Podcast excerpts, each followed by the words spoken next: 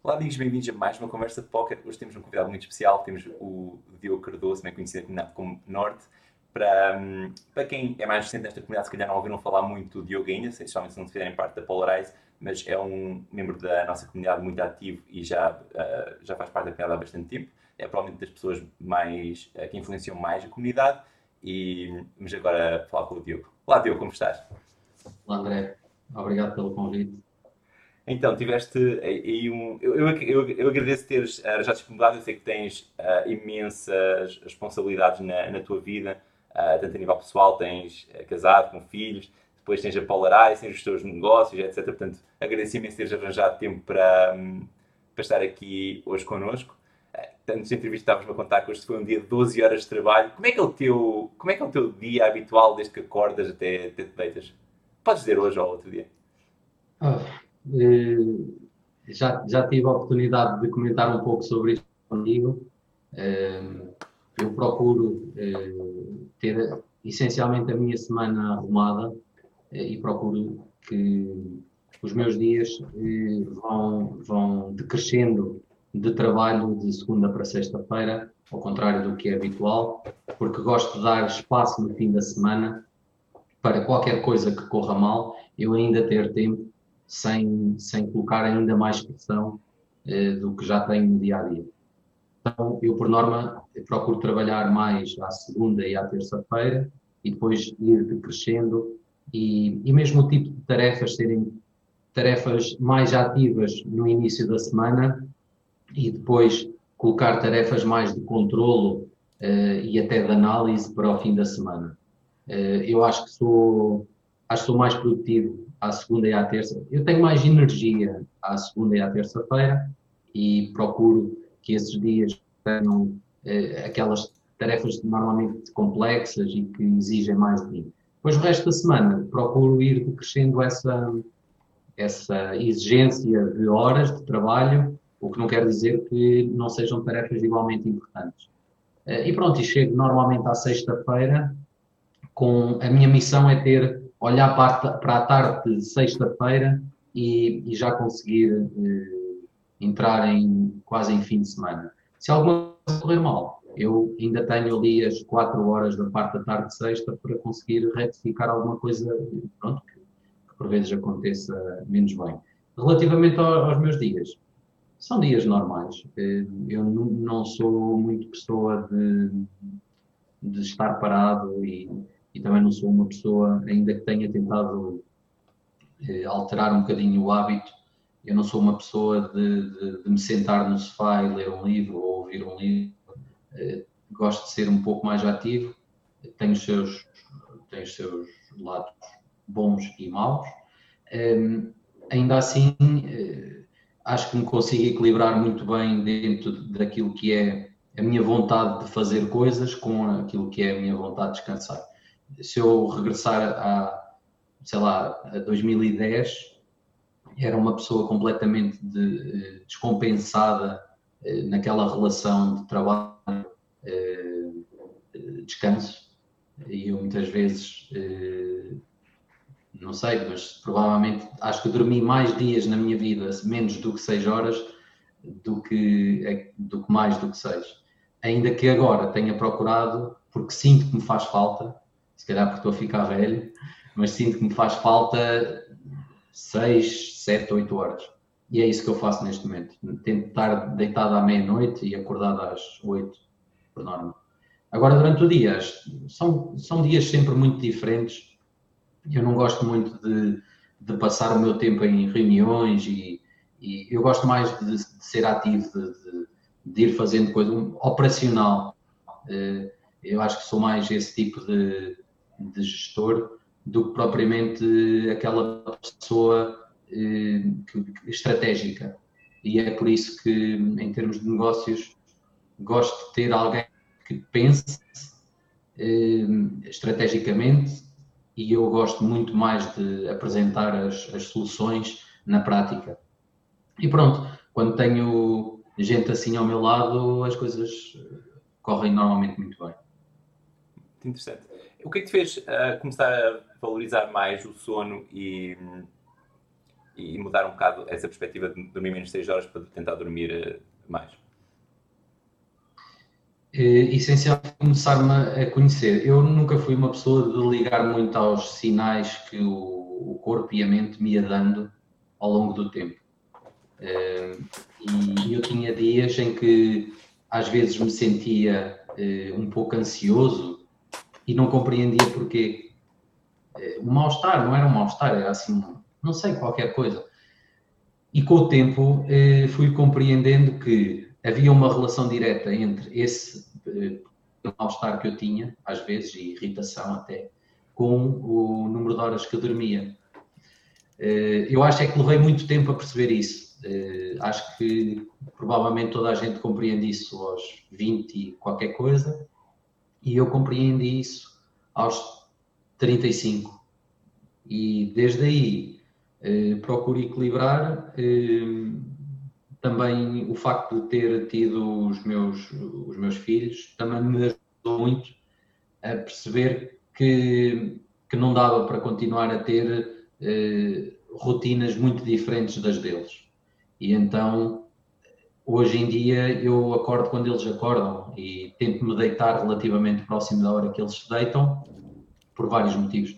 Para acompanhar a rotina matinal diária, que é das melhores coisas que tenho, ainda que às vezes, pronto, é aquele mal-estar dos miúdos que, só fazem as neiras de manhã, mas acaba é reconfortante no, no, ver que eles vão, vão melhorando e vão evoluindo Ehm, e por outro lado, eh, chegar ao final do dia e estou, por norma, tão cansado como eles estão, e então deitamos e, e, e simplesmente, eu quando vou para a cama não tenho muito hábito de ir ver séries, ou eu vou, deito-me e durmo, ou vou, deito-me e não durmo, mas depois já não consigo dormir durante muito tempo, que é outro problema, por isso eu normalmente quando chego à cama tenho que dormir logo. Eh, mas sim, foram os sinais que eu fui sentindo ao longo do tempo, provavelmente tarde, mas fui sentindo algum cansaço, talvez, e, e fui ajustando. E depois, eh, eu sei que já lá vamos chegar, mas aquilo que, me, que me, também me ajudou muito em várias coisas, não só no sono, eh, foi a minha relação com pessoas que também se preocupam com isso. Eh, e quase todas têm uma relação direta com poker e com, com, com a própria Polarize que lá chegaremos e falaremos disso, mas que eu não conheço eh, muita gente que tenha as mesmas preocupações que o jogador de póquer tem hoje. Eh, e que em muitos casos, e eu, eu trabalhei numa, durante 10, 11 anos numa empresa, numa multinacional, em que não havia nenhum gestor de topo que tivesse preocupações eh, dos nossos jogadores de mid-stakes, por exemplo. Uh, mid-stakes de póquer. Era, desculpa, é, é, todos, todos, é, Sim, todos os níveis. Uh, ao nível do. É, deixamos de ouvir o Diogo, esperem só um bocadinho. Uh...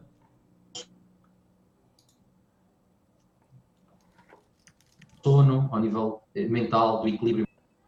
Agora estou a ouvir. Estás aí, Diogo? Eu estou a ouvir. Estás a ouvir? Ah, sim, sim, desculpa. É, portanto, ias, é, aquilo que eu apanhei foi que ias falar sim, sobre vários ao nível, ao, nível, ao nível da alimentação, ao nível do descanso, ao nível do equilíbrio mental, eh, ao nível, inclusive, por exemplo, do consumo de álcool. Ou seja, há um perfil claramente identificado nos jogadores de póquer hoje em dia, pelo menos eu falo daqueles que conheço e são, obviamente, são eh, são a Polarize. Não conheço, conheço, mas não, não são assuntos que eu toco muito. Conheço alguns jogadores que têm boas práticas e lembro-me sempre de um que é o Wade, que tu também conheces, e que no fundo acho que acabou por ser também uma pessoa que foi eh, de uma forma bastante ativa influenciando outras pessoas. Sim, eu sou, sou vegan por causa dele, portanto. Sim, eu, eu, eu não sou, mas, mas gosto de ouvir e gosto de perceber o que é que ele pensa sobre esse assunto e acho que ele influenciou e bem muita gente. Eh, e na Polarize, eh, eu acho que aconteceu isto também, é que houve várias pessoas com capacidade de motivar que também trouxeram alguma visão neste, neste campo. Uh, mas eu lembro-me em 2006 uh, jogar póquer e, e, fumar cigarros ao mesmo tempo. Não bebia, mas e, e nunca bebi enquanto joguei, mas, uh, mas de qualquer forma comia mal, dormia pouco. Por isso acho que no que, no que, no que neste momento o jogador de póquer eu não preciso de ir aos high stakes, eu acho que o jogador de póquer de mid stakes neste momento, aliás, na Polarize, os jogadores que entram na Polarize hoje em dia eh, têm informação de como é que as coisas deveriam ser feitas, desde cedo. Agora depois é uma questão eh, de eles se ajustarem rapidamente ou não, mas eu não tenho dúvidas nenhumas que vai ser muito difícil, ainda no outro dia falava com o Rui sobre isso. O Rui já jogou horas de póquer, já jogou milhares de mãos, o Zaga também. Olha, falar no Zaga, o Zaga está aqui, momento... está aqui, no chat e disse que tu não pagaste a net. Pois, provavelmente. é, provavelmente. Abraço ao Zaga. É, mas ver é, jogadores com sucesso que já meteram o número de horas infinitas de, de, de, de póquer é, e que fazem é, tudo bem naquilo que eu considero que são os padrões de ser tudo bem, dormem bem, comem bem, eh, têm um ótimo equilíbrio eh, relativamente ao exercício. Eh, e se compararmos alguém que joga os mesmos limites e que não faça nada disto, eu acho que não, não vai demorar muito que as diferenças se notem, não é? Pode não ser numa sessão, mas no, no longo prazo vai-se notar. E o longo prazo acho que não precisa de ser assim tão longo. Acho que se calhar no médio prazo vai-se notar. Ah, e eu falava com o Rui no outro dia relativamente a isso, e é, é, mesmo isso. Acho que, acho que ninguém vai ter hipótese eh, se continuar a ter um estilo de vida completamente eh, descontrolado em comparação a alguém que faz tudo bem, eh, independentemente da técnica. Até podem ser tecnicamente iguais ou semelhantes, que não há muitos, mas depois há este clive do equilíbrio eh, de saúde mental, eh, físico, alimentar, que vai fazer uma enorme diferença, na minha opinião. Eh, e, e, claramente, eu sei o que, eu, aquilo que eu estou a dizer aqui, eu sei que pode ter, não sei quantas pessoas nos estão a ver, mas independentemente disso, provavelmente as pessoas terão a oportunidade de ver depois. Mas isto é uma mensagem que nós passamos internamente, mas é uma mensagem que eu também quero passar eh, para quem não, não faz parte da Polarize e para quem, e para quem não, faz, não joga póquer sequer. Eh, acho que isto é muito importante e, e, pelo menos as pessoas deem a oportunidade de perceber se faz sentido ou não. E se fizer, eh, só tem que meter no, no, no, no seu dia a dia. Já disseste aqui muitas coisas interessantes. Eu lembro da acho que li um post do RNF há, há umas semanas atrás, há, uns meses atrás, em que ele dizia que na altura em que ele está, o, o impacto de ele fazer exercício físico é muito superior ao de ele estudar. Portanto, é aquilo estavas a, exatamente aquilo que estavas a dizer, não é? Sim, o que eu, lá está. Eu, eu, já, já disse isto muitas vezes e há muita gente à minha volta, e às vezes até parece que me sempre a repetir, mas eu acho que isto é mesmo importante. Hoje em dia, tecnicamente, os jogadores têm as mesmas ferramentas, a informação é muito fácil de, de ter e as escolas também eh, divulgam eh, as soluções de uma forma muito, muito rápida, porque há muita gente a trabalhar para o mesmo fim. O que vai acontecer é que a Polarize ou qualquer outra escola ou qualquer jogador que se dedica a trabalhar sozinho, o que vai acontecer é que poderão chegar a um nível técnico muito semelhante, depois há nuances que poderão fazer diferença, mas semelhante. Mas depois a forma como se trabalha, eh, fora das mesas, vai fazer toda a diferença. E eu ainda recentemente, eh, e fruto dos recentes resultados que a Polarize tem tido, falava com um jogador da Polarize que, diz, que ele dizia-me, pá, parabéns, porque isto foi, foi um boost eh, de, de, qualidade que aconteceu no último ano e meio que, sem, sem que as pessoas fossem apercebendo. Alô? Quase toda a gente foi metendo rotinas, iniciar o dia e, e iniciarem o dia a fazer exercício, eh, posteriormente a, a analisarem eh, eh, algumas mãos e toda a rotina saudável e descontraída até se sentarem completamente focados e a conseguirem produzir.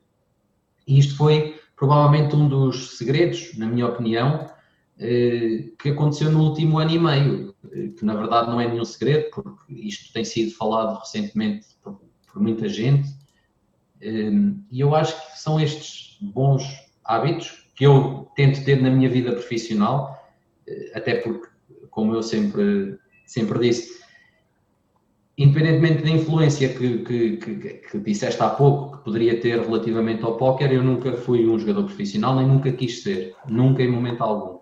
Eu nunca olhei para o póquer com, com, essa, com essa visão, ainda que adore e ainda que tenha uma enorme ligação ao jogo, não só fruto da Polarize, como de, outro, de outras questões, eh, mas o que eu acho é que se toda a gente fizer um bocadinho disto que eu estava aqui a falar, acho que toda a gente vai ter uma vida melhor. E eu profissionalmente tenho. Eh, familiarmente tenho, e acho que uns mais tarde do que outros, até lá, são, são ganhos marginais que se vão tendo e que se vão aproveitando. Tenho aqui uma questão. Eu, eu acho que vai se aplicar a muitas pessoas que estão a ver. Portanto, eu, os jogadores que jogam torneios de póquer na Europa acabam por ter de fazer, um, regra geral, um horário mais noturno a jogar, em que muitas vezes acabam são às duas da manhã, quatro da manhã, às vezes corre bem até mais tarde. E eu, eu, quando jogo um bocadinho mais torneios, sinto alguma dificuldade em fazer bons, hora, bons horários quando tenho que fazer esse horário mais tarde. E se a fazer uma vida mais ou menos diurna, fico exausto. Como é que, vês os jogadores que, com, com, com que lidas diariamente, que efetivamente moram na Europa, a, a, conseguir fazer uma boa qualidade de vida, estando a trabalhar até tão tarde e durante, de certo modo, a luz natural, digamos assim?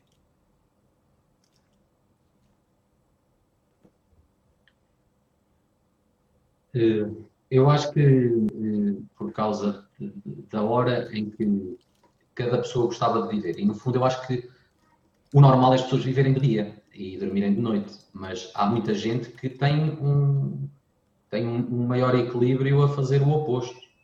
E há pessoas que se foram habituando a fazê-lo dessa forma. O que acaba por ser diferente é as pessoas conseguirem fazer isso e ainda terem uma vida normal. Normal porque as pessoas que nos rodeiam têm uma vida durante o dia. Então há essa, há essa desconexão, no fundo, com, com, com o mundo real, não é? Eu acho que é possível fazer tudo exatamente igual àquilo que se faz dia, só que fazê-lo de noite. Eh, eu, eu não há muito tempo eh, um, havia um jogador que às três da manhã eh, ligava-me e, e nós íamos andar há não muito tempo eu andei eh, 10 km com o Rui até às 2 da manhã. Por isso, nós conseguimos fazer rotinas relativamente diferentes sem beliscar a nossa qualidade de vida. Agora, obviamente que o ser humano tem muita necessidade de fazer em grupo, fazer em conjunto, estar, eh, vais fazer exercício, não gostas disso sozinho. Eh, e por isso há mais dificuldade a que as pessoas se habituem a fazer esse tipo de rotina. Agora, também temos o caso, e cada vez mais jogadores, pelo menos na Polarize, o que está a acontecer é que há muita gente que, independentemente de haver eh, um mercado neste momento eh, em Portugal de póquer, há muitos que estão fora. E há muitos que chegam às series, como agora estas que terminaram, eh, e, e saíram do país, exatamente também para procurarem ter uma rotina melhor. O Rui chegou há pouco tempo, o Zaga e o pessoal que esteve a, a grindar no Brasil agora recentemente, e diziam, epá, nós terminamos a sessão antes da meia-noite. E parece que não há uma ligação à, à, à, vida das pessoas na rua, não é? Uh, ainda que com o Covid uh, provavelmente não há assim tanta necessidade e não há tanta aproximação. Mas Acho que de qualquer forma é possível ter uh, a rotina. Acho é que temos que ser muito organizados. Eu, se tiver que fazer exercício, o exercício acaba por poder acontecer a qualquer hora, não é? Agora, tens é que procurar ter dentro da tua rotina, eh, não sei, uma máquina de remo ou uma bicicleta estática ou alguns pesos à, à, à mão, não é? Porque acabares às duas da manhã ainda fazeres isso ou eh, começares a fazer esse tipo de exercício a meio da tarde, é possível, mas se calhar não dá muito jeito, porque tens a sessão, tens o warm-up para a sessão e por aí fora, e fica um pouco difícil. Mas eu acho que é possível, eu acho que parte muito da nossa consciência e parte muito da nossa vontade de querer fazer as coisas bem. Claro. Eu concordo com tudo o que ele está a dizer, mas é, é aquilo que está a dizer. É um desafio muito grande para, para quem joga torneios na Europa. É? Onde tivemos, estive aqui na, na entrevista ao Dani, que também apareceu no chat, um abraço ao Dani. E, e ele estava a dizer que desde que mudou para o Brasil também a qualidade de vida dele aumentou, muito, aumentou bastante, tem, tem sido mais produtivo, tem conseguido fazer mais exercícios, portanto é, ficar por ser mais fácil. É realmente uma vida difícil para quem, para quem joga torneios, cara. Sim, eh, e nós, não sei se estou a andar para a frente ou não nos temas que poderias ter de forma sequencial, e estou a falar provavelmente bastante da Polarize, mas no fundo a Polarize é também um facilitador daquilo que é o dia a dia das pessoas e nós, por algum motivo, procuramos que as pessoas façam um warm-up. Façam um warm-up porque pretendemos que as pessoas despertem um pouco antes de começar a sessão. Eh, curiosamente, começou hoje eh, um novo projeto da Polarize, eh, é interno, mas não há qualquer problema de o, de o partilhar aqui. Eh, eh, começámos hoje um projeto chamado Polarize Action, que é um, um, um, um grupo de aulas dada por um pelo CrossFit Aveiro, que foi com quem encontramos a parceria e acho que fez sentido, que vai semanalmente dar uma aula Zoom a, quem quiser, da Polarize, e depois eh, vai preparar para que os jogadores continuem durante a semana a ter um trabalho funcional, eh, vai-lhes vai fornecer esse, esse exercício. E isto é algo que a Polarize oferece, porque percebemos que isto é importante para os jogadores. Eh, não tem só a ver com, não tem só a ver com, com eh, procurar eh, ser o mais rentável possível, tem a ver com a forma como as pessoas vivem, com o bem-estar. E isto é Polarize. Eh, provavelmente também um pouco à frente, eh, parte dos valores da Polarize são eh, a criação de hábitos saudáveis. E isso faz com que nós estejamos continuamente à procura de que haja um equilíbrio. Desde o primeiro dia da Polarize, que temos uma mental coach a trabalhar connosco, mais recentemente temos o Marcelo, que também tem trabalhado com grupos de jogadores. Eh, tivemos eh, durante muito tempo um uma nutricionista à disposição dos jogadores que eu acho que por, por nossa responsabilidade também, acho que não foi tão utilizado quanto isso. Neste momento lançámos a Polarize Action e temos em carteira mais eh, novidades que para breve certamente alguém eh, falará, provavelmente até contigo e que te irá desvendar aqui algumas das coisas que nós temos preparadas para os nossos jogadores.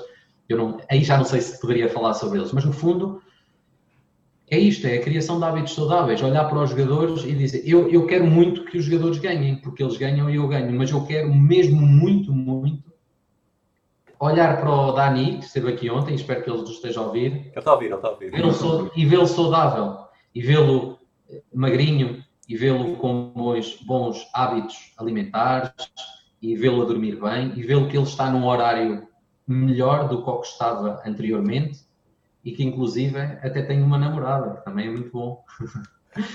estou a brincar agora, estou a brincar, mas, mas é isto, é, eu, eu tenho essa preocupação, o Rui tem essa preocupação e o Filipe tem essa preocupação.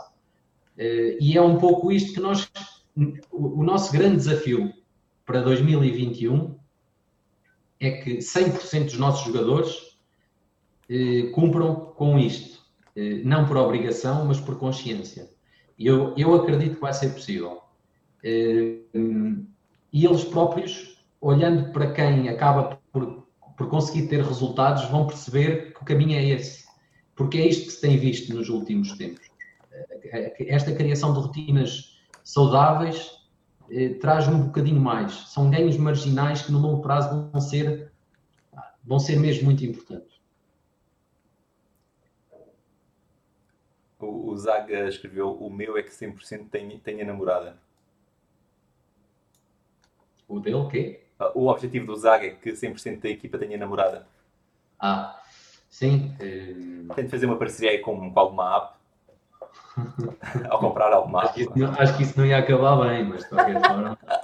uh, nós, nós temos, temos, temos esta preocupação, acho que é importante. Uh, Fazê-los sentirem-se bem, saudáveis. Eu hoje assisti à nossa aula, a primeira, era um, era um teste, mas eu estive a assistir para perceberes eh, quão preocupado eu fico por ver que isto corre bem. Eh, não é só comprar um serviço e meter ali. Eu fui assistir à aula, eu estive, não foi a controlar quem lá esteve, mas eu estive a tentar perceber se há alguma forma de melhorarmos ainda aquilo, percebes? Eh, acho que é mesmo importante, acho que este é o nosso foco, não é o foco de, de, de, de rebentar com o mercado, de sermos a melhor equipa de póquer do mundo. Eu gostava que isso acontecesse, mas prefiro não ser, provavelmente, tão forte nisso se eles puderem ser as pessoas mais saudáveis do mundo. Tem que haver este equilíbrio. Porque a longo prazo é, é melhor. Nós trabalhar. Diz, diz? Porque a longo prazo é preferível eles serem mais saudáveis, mais felizes, vão render mais, render mais não é? Eu, eu, não, eu não eu não faço ideia quanto tempo poderá durar o póquer e eu não faço ideia quanto tempo eles pretendem ter a carreira de jogadores de póquer profissional, como tu sabes, é demasiado exigente. Mas eu tenho que ter a preocupação eh, do que é que vai acontecer com eles depois da Polarise. E eles vão ter muito mais sucesso na vida deles, pessoal e profissional, se forem pessoas com boas rotinas. E por isso nós, nós temos que ter essa preocupação um pouco social, de que forma eles vão apresentar amanhã perante o mercado de trabalho, se tiverem que trabalhar, não sei, não faço ideia, ou perante outra atividade qualquer, eles poderão ser, aquilo que eu quero é que eles possam ser o que eles quiserem ser, por estarem preparados mentalmente e fisicamente. É que... E acho que trabalham os dois em, em, em conjunto. É? No fundo é, é aquilo que qualquer pai quer para um filho, não é? Sim, é mesmo isso. E é esta um pouco a relação que eu acabo por ter com eles e, e, e, com o Rui e o Filipe é um bocadinho diferente, porque se calhar são, são irmãos mais novos, porque já os conheço há tanto tempo, que não é os. Não sou, aliás, eu aprendo muito com eles, não é? Eles acho que trocamos aqui muita experiência eh, e, e acho que crescemos muito, apesar de eu ser um pouco mais velho do que eles, perto de 10, 11 anos eu aprendo muito com eles, mesmo muito. E não tem nada a ver com póquer, porque do póquer eu não aprendi nada com eles porque eu nunca aprendi muito. Estou a brincar. Hum, não, falando a sério, acho que sim, acho que fomos, fomos, fomos crescendo juntos. Eu conheço o Rui desde os 20 anos e o Filipe, lembro-me dele ainda estudava na universidade e assim. E, e, e conheço antes deles serem o que são hoje, percebes? O, o Rui era um miúdo claramente olhavas para ele e dizias: é pá, isto é um diamante em bruto. Mas não era, não era quem é hoje, percebes? E, e eu não fiz nada por ele, ele fez o caminho sozinho, mas, mas foi bom ir acompanhando e, e fomos trocando muita experiência ao longo do tempo e, e, e o Filipe também.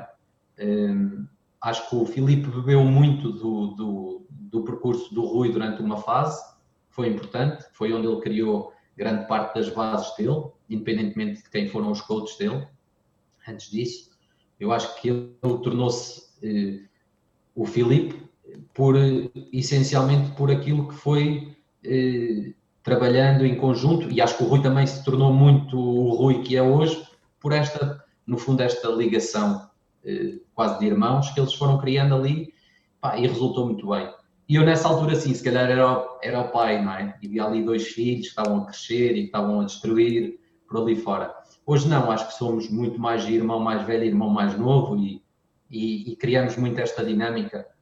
Eu ontem dizia ao Rui, nós íamos, a, a, fomos até para casa os dois, íamos a conversar e, e eu ia-lhe dizer, eu, eu acho que sou mesmo aquilo que eu te dizia no início, acho que sou muito uma pessoa de fazer acontecer.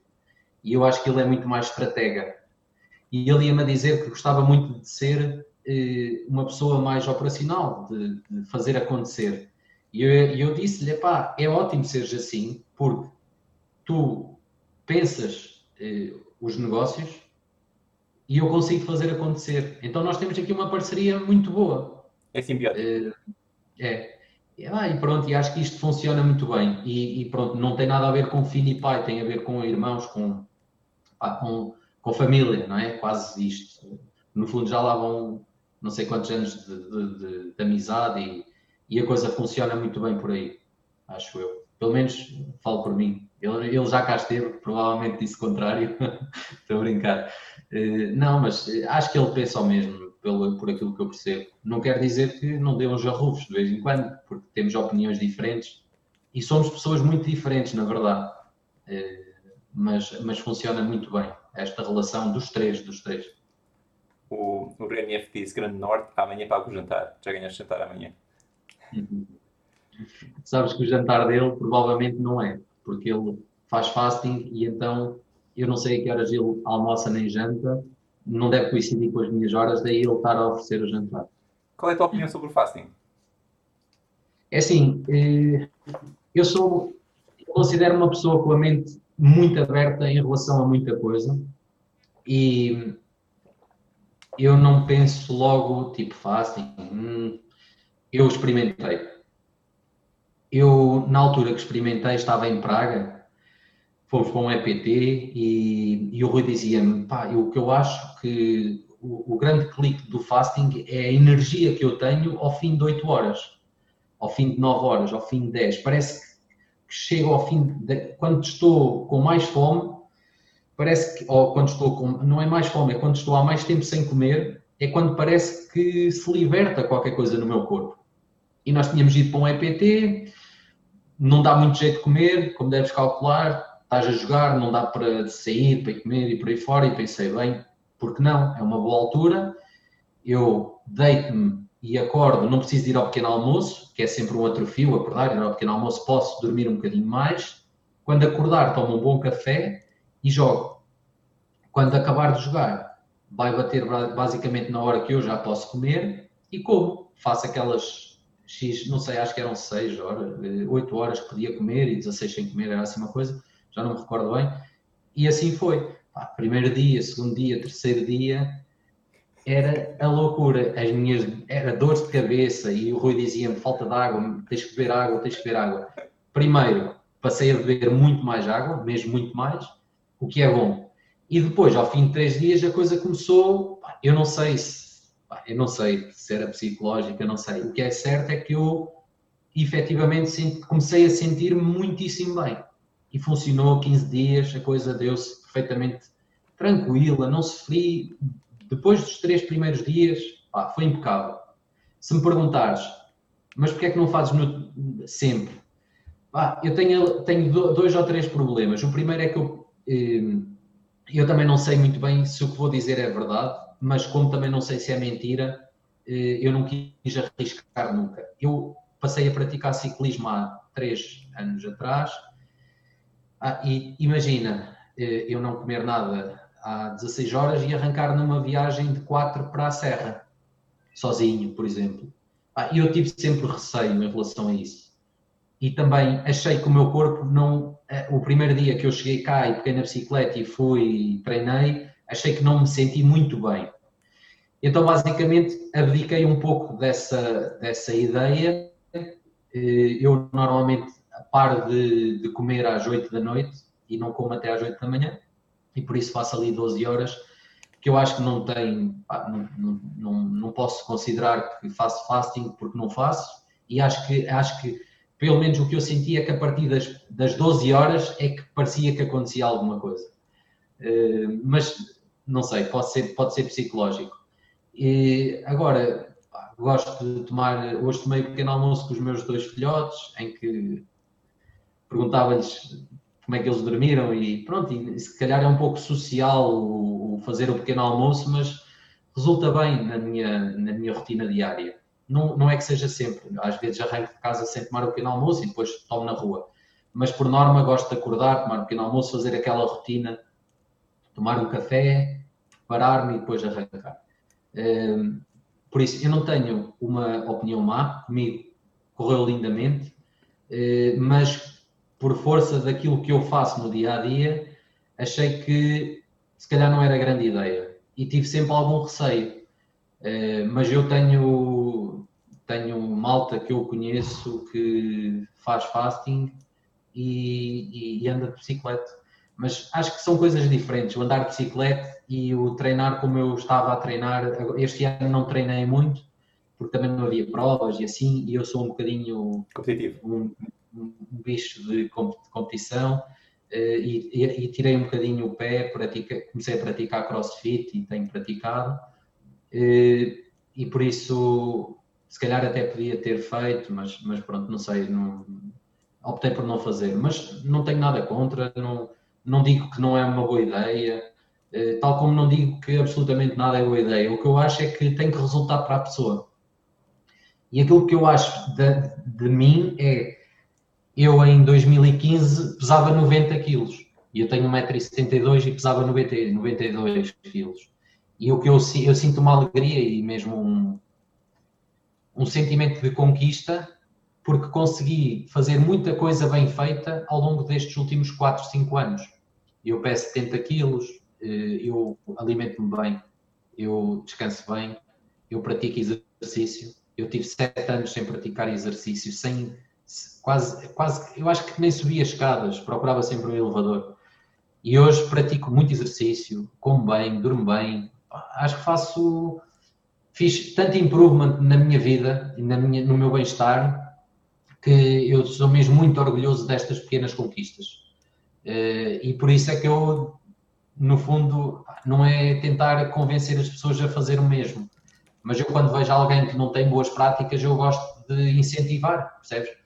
E dou sempre o meu caso. Acho que eu, no fundo, eu fumava um máximo meio de tabaco por dia.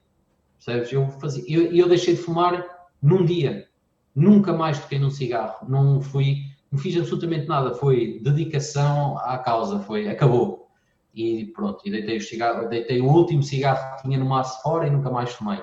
Por isso foram tudo conquistas que fui fazendo lentamente. E acho que eh, não me sacrifiquei muito porque tive muito prazer no que fui fazendo, mas eh, também nunca quis dar passos maiores que a perna, percebes? Eu fiz tudo gradualmente. Eu primeiro emagreci e depois comecei a praticar, praticar desporto. Fiz as coisas de forma faseada, não é que pensasse muito no assunto, para também não criar aquela ansiedade, ah, porque estou pesado, ah, porque nunca quis pensar muito nisso, mas quando decidi fazer, fui obstinado, percebes? Foi, vou fazer e correu bem, até hoje, acho eu. O que é que fizeste para perder peso? Passei-me a alimentar melhor, essencialmente. Que é que Passei a ter. Eh, eu, imagina, eu era capaz de, de comer tudo o que me apetecia. E eu hoje tenho uma alimentação que não, não digo que seja perfeita, mas que é preocup... tenho preocupação em fazê-la bem feita. Ehm, eu não como muito, eh, mas não como muito porque não me apetece. Eu fico satisfeito quando acabo de comer. Ehm, e como equilibrado. Eh, não como muitos hidratos, acho que como os suficientes para aqueles que normalmente gasto. Como a proteína que devo comer. Faço uma. Não, acho que não tenho nenhum segredo, não, tipo, não, não, não posso chegar aqui e dizer, pessoal, eu tenho um segredo para emagrecer eu acho que foi essencialmente fazer as coisas gradualmente bem feitas e eu, no primeiro mês e meio ou dois meses que decidi fazer, eu fui à nutricionista e ela basicamente deu-me o plano. E eu não cumpri o plano. Eu ajustei o plano que ela me deu àquilo que eu achei que iria conseguir fazer. À tua realidade. E, e dentro daquilo que eu achei que conseguia fazer, eu perdi 12 quilos. Uau! Por isso, eu acho que decidi bem. Eu, eu sabia que se, que se eu me privasse em demasia naquela altura, eu acho que ia descarrilar e ia provavelmente ser pior ainda. E então eu equilibrei aquilo que eu achei que iria conseguir fazer, meti as minhas metas e foi, deu-se tudo de uma forma muito soft. Não, pá, foram 12 quilos, eu nem senti, não, não sei, não, não, não senti fome, não senti privação, não, fiz tudo normal, não, não sei. E depois, pronto, meti desporto para queimar o resto, não é? E comecei a andar de bicicleta, tudo que é cardio, pá, acho que é muitíssimo bom. Eu tenho bicicleta, tenho, tenho o rolo em casa que me permite treinar quando não vou à rua eh, com a bicicleta, encaixo-me um rolo interativo e que me permite fazer ali uma série de exercícios específicos. Tenho uma máquina de remo que comprei há pouco tempo, que por acaso a Catarina usa mais que eu, mas que também é um espetáculo. E vou ao CrossFit eh, quatro vezes por semana, por norma. Já fui seis, eh, agora vou quatro. Eh, o meu corpo também sente algum desgaste quando vou seis, por isso equilibro-me por aí. E sinto que quando vou seis, por exemplo, acho que é altamente ir seis, mas depois fico com excesso de fome. Dá muito mais fome e acabo por ter que compensar de outra forma, porque o meu corpo deve começar a disparar, a ter ali alguns sinais de fraqueza e, e depois apetece-me compensar, por exemplo, com doces. E então eu acabo por me cortar um bocadinho. Então se fores seis vezes em vez de quatro, sentes uh, mais necessidade de compensar? Sim, sim. eu acho que fico desequilibrado com seis vezes, mas eu adoro, porque eh, para mim, o que eu adoro no desporto, eu não, eu não consigo fazer desporto eh, de ir sei lá, fazer uma caminhada ainda que possa ser muito eh, benéfica eh, para a saúde. Para mim, eu ir fazer desporto, para mim, tem que ser chegar ao fim e quase ter que torcer a camisola de suor. Eu adoro sentir-me todo roto. sabes? O limite. O que eu mais adorava quando fazia grandes tiradas de bicicleta era chegar a casa e literalmente, não, não estou a exagerar, doía-me doía doía os pés, a ponta dos pés, a unha quase que me doía, de, de, de, estar tão desgastado, principalmente ao sábado. Eu tinha sábado já tarde que, que, tinha que dormir de tão cansado que ficava de ir 4 horas para a serra, percebes? Uau. Mas eu adoro essa sensação. Para mim, ir a um treino de crossfit e fazer eh, alguns exercícios sem me deixar no limite, eu sinto que nem treinei, apetece-me chegar a casa, pegar na bicicleta e ir para a rua. Percebes? Pronto, mas isso vai das pessoas. Uau, até o limite. É, gosto. Uau, muito, muito interessante. Uh, gostava de saber um bocadinho mais sobre a tua história. Que há, eu sei lá, já tive a oportunidade de te entrevistar uma vez no jantar, mas não, não, falei, não falamos muito sobre o teu início. Como é que tu, quem é que eras quando descobriste o póquer? Quando é que isso foi? Como é que, como é que foi? Como é que Olha, eu, eu, o póquer aparece-me. Eh, é, é, muito engraçado porque eu basicamente eh, eu, não, eu detesto jogar às cartas. Eu detesto jogos de tabuleiro. Eu detesto, eu detesto tudo o que seja eh, jogos. Não gosto, não dá prazer. Se quiser jogar à sueca, eu, eu não vou jogar. Nem, nem a brincar, eu não consigo não, não tenho prazer nenhum, não, não acho piada nenhuma, não gosto de jogar a dominó, xadrez, damas, não gosto nada disso. Detesto, detesto bilhar, detesto matrecos, eu não gosto nada disso. Que não tem nada a ver com póquer. Ainda assim, eh, há um dia que eu num jantar de amigos, eh, alguém quis jogar a lerpa. E eu adorei jogar a lerpa. Só joguei uma vez na vida, adorei jogar a lerpa. No dia seguinte, falei com um amigo e disse-lhe: olha, ontem joguei um jogo, vais adorar jogar. Joguei a Lerpa. E ele disse-me: Lerpa, tu és louco, eu já joguei imensas vezes a Lerpa, mas o melhor jogo que há é o póquer. E eu, póquer? Isso é dos cowboys, foi mesmo a minha ideia, que é como quase toda a gente. E ele disse: Olha, eu tenho um grupo de amigos que vai jogar amanhã e tu vais connosco. Vou-te levar lá para jogares. E eu, mas póquer? Pronto, está bem. E fui. Quando lá cheguei, quem é que lá estava? O João Mané que na altura, no fundo, era das poucas pessoas que jogava póquer, não é? E aquilo era um grupo de amigos de 5, 6 pessoas, eh, que eram, eh, ainda não havia póquer PT. Era uma coisa, era um fórum, acho que já havia um fórum, qualquer coisa assim. Ah, o internet é que usou, não ok? Sim, acho que era isso. E então eu conhecia, já, conheci, eu já conhecia o João Mané, o João Mané é, é tipo é quase uma personalidade da cidade de Aveiro, daquelas pessoas que está ligada ao desporto e que jogou basquete ao mais alto nível em, aqui na cidade e, e, pronto, é uma pessoa conhecida, não é um desconhecido. Já Sabes quem é, pode não ser. Já sabias sabia quem ele era, okay. nunca tinha privado, mas sabia quem ele era, assim como outras pessoas estavam lá. E entretanto, joguei com eles, aquilo foi, foi altamente. Eu lembro-me que só me apetecia jogar eh, até de manhã, aquilo foi incrível. E então, no fim, ele percebeu o meu entusiasmo e disse-me: Olha, eu vou-te mostrar como é que se joga isto e vou-te fazer aqui uma introdução ao póquer. E no dia seguinte ainda havia o Messenger uh, da Microsoft, adicionou-me ou eu adicionei-o e ele mandou-me um ranking de mãos e mandou-me as mãos que eu devia abrir e por aí fora e fez-me uma introdução. Ah, e deu-me também os bónus que eu podia desbloquear online, pronto, isso já era o negócio dele na altura.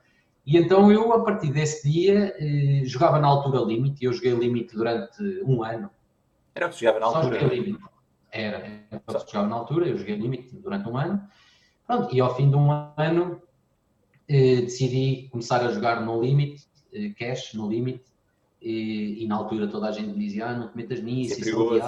é limite, é perigoso e tal. Aí eu comecei a jogar, pá, mas era uma altura que quase ninguém jogava e, e eu numa fase muito embrionária do, do, do póquer em Portugal, eh, eu lembro-me que jogava, eu, eu entrava na, na Betfair e na, e na, na Titan Poker e na CD Titan. Poker, não sei, Da não sei hipócrita. se posso falar destas, destas marcas, Ah, isso é mas eu lembro-me eu lembro de entrar nessas salas e jogar o mais caro que havia. Eu entrava e tinha um buy-in para aquilo e entrava e jogava. Pá, não tinha noção nenhuma, aquilo era, era, era uma diversão. E depois, com o tempo. eh, Estamos a falar, eu- eu já só- agora. Isto é que é de 2000 e... Isto é 2000 e. 2009? Não, não muito antes, desculpa. eh, 2005 não, talvez, eu acho que 2004. é 2004. 2004, E- pois. Era por aí, por aí. Porque eu, eu nessa altura. eh, eu lembro-me que andava na universidade ainda, por isso Sim. tem que ser 2003, 2004. O que é que tu estavas? Eu estudei Economia, Economia. eh, eu licenciei-me em Economia, depois pós-graduei-me em Finanças, eh, mas eu nunca tive grande relação. Epá, trabalhei os primeiros seis meses depois do curso, trabalhei na banca, trabalhei no Banco Espírito Santo e depois trabalhei tipo meio ano na Fincor, que era uma corretora do grupo eh, VPN, que já não existe. Eh, Como é que porque era isso que eu queria fazer, era, era trabalhar em mercados financeiros e por aí fora. Mas depois acabei por eh, decidir ir fazer um mestrado. Eu também sempre estive muito ligado ao desporto. Eu joguei futebol, eu joguei futsal, eh, joguei futsal até aos 30, eh, ainda em, a um nível bom, a um nível de primeira, segunda divisão, e, e acabei por eh, estar sempre muito ligado ao desporto. Já agora, E nessa fazer- altura- fazer uma pergunta? E, assim, Tu achas que se o RNF quisesse, ele conseguia chegar à primeira divisão de futebol? já tive essa conversa com ele. Não. Ok, obrigado. Podes continuar, peço Não, não, é assim, acho que se ele quisesse com, acho que se ele quisesse com 8 anos, acho que acho que iria dar. Acho que iria dar, garantidamente iria dar. Eh, com 28 ainda chegar lá, acho que é impossível. É mesmo. Nem a defesa central, toda a gente diz que o defesa central normalmente é um jogador não muito bom tecnicamente, mas, mas eu acho que não. Mas eu nunca ouvi jogar futebol, atenção. Mas eu acho que ele não tem muito jeito para o desporto. Agora, acho que perdi o jantar agora, mas O, o Chuneca já há bocado disse que era melhor levar umas, umas uvas no bolso. Ah, pois. Ah, não, leva uma. Desculpa, pera o jantar vão ser uvas, norte leva umas sandes no bolso para prevenir. Peço desculpa, é para levar umas sandes, afinal. Eu, eu já percebi, eu já percebi. Eh, Eu acho que acho que essa ligação com o desporto depois fez-me saltar para um mestrado que eu nunca acabei, porque eu não gostei de viver em Londres. Eu estive em Londres durante uns tempos e não, epá, não gostei mesmo nada. O que é que não gostaste? lá? de nada. Não- adoro a cidade. Eu desde os 16 anos ia, tinha um familiar em Londres e eu ia duas vezes por ano para Londres e adorava aquilo e para mim ir para Londres era uma loucura.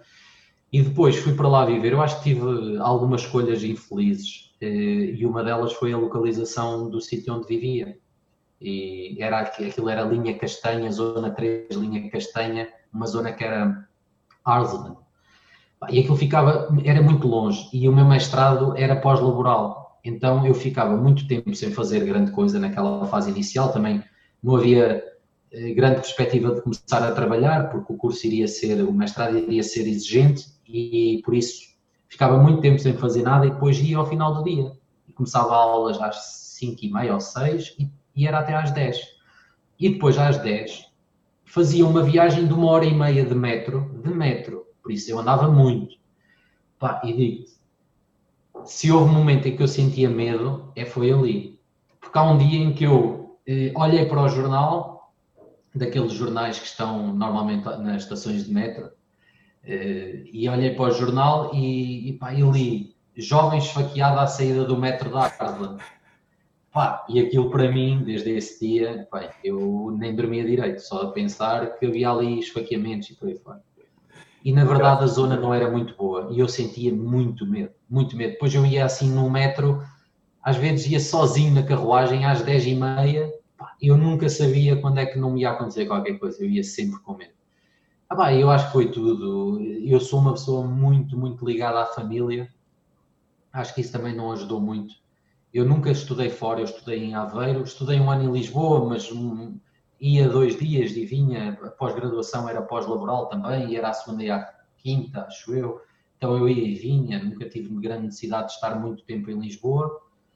E então sempre fui uma pessoa muito ligada aos meus pais. O meu pai também hum, ali quando eu tinha 16 anos, teve um infarto, depois teve outro quando eu tinha pá, 22 ou o que é que foi.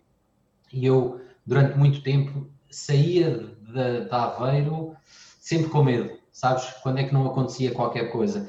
Pronto, acho que isto tudo ajudou a que eu nunca, pá, nunca me soltasse muito. Depois acabei por viver fora eh, da cidade, eu vivi no Porto durante dois anitos eh, mas adoro viver em Aveiro, tenho uma qualidade de vida brutal, vivo num sítio lindíssimo, pá, tenho uma casa pá, super confortável e sinto-me mesmo bem aqui. Agora, Londres não, pá, não ficou mesmo muito fora do meu plano eh, e acabei por desistir. Foi a melhor coisa que me aconteceu, porque entretanto eh, houve ali uma série de acontecimentos que me fez chegar à empresa que tive até, à, até 2015, onde, onde fui CEO, ela não era minha, ao contrário do que às vezes as pessoas pensam, ela não era minha, a empresa não era minha. Eu fui CEO de uma estrutura que tínhamos em Portugal um, e, e, acabei por, por estar super ligado ao desporto até 2015, porque é, é, a empresa o que fazia era a recolha de informação estatística eh, tinha os chamados scouts que vão aos estádios, aos pavilhões, aos recintos desportivos, recolher informação estatística. E então era um pouco das duas coisas, era a estatística, que eu sempre, sempre adorei, e depois era o desporto. Então foi um mix brutal e eu tive 10 anitos incríveis. Um, e falo disto até com alguma saudade porque acabei por optar por outro percurso. Eu, eu, eu não, não digo que optei mal, eh, nem digo que estou arrependido, mas tenho muitas saudades. Eu tentei fazer coisas diferentes, achei que era, eh, que era e acho que sou uma pessoa eh, competente independentemente da área de negócio e eu próprio achei que estava a estagnar. Cheguei a um ponto em que eu, eu criei um escritório numa cidade como Aveiro com eu e uma pessoa e cheguei ao ponto em que tinha 200 pessoas a trabalhar num escritório. Pá, e disse, pá, eu pá, cheguei aqui a este ponto, a empresa entretanto foi vendida, era uma startup, foi trepando, foi vendida, pá, e eu senti-me, eh, trabalhei sempre com um grupo austríaco e depois foi vendida a um grupo inglês. E eu nesse momento senti que os ingleses não iam, não iam inovar, não iam fazer absolutamente nada de novo. Eu sempre estive muito envolvido com o próprio desenvolvimento, não a desenvolver, mas era, era a pessoa que, que normalmente dava ideias de nós, como é que nós podíamos melhorar o nosso produto. Estive muito ligado ao produto. E acabei por, eh, de um momento para o outro, sentir que não havia muito mais a fazer, não ia haver. E a verdade é que passaram cinco anos e o produto é exatamente igual.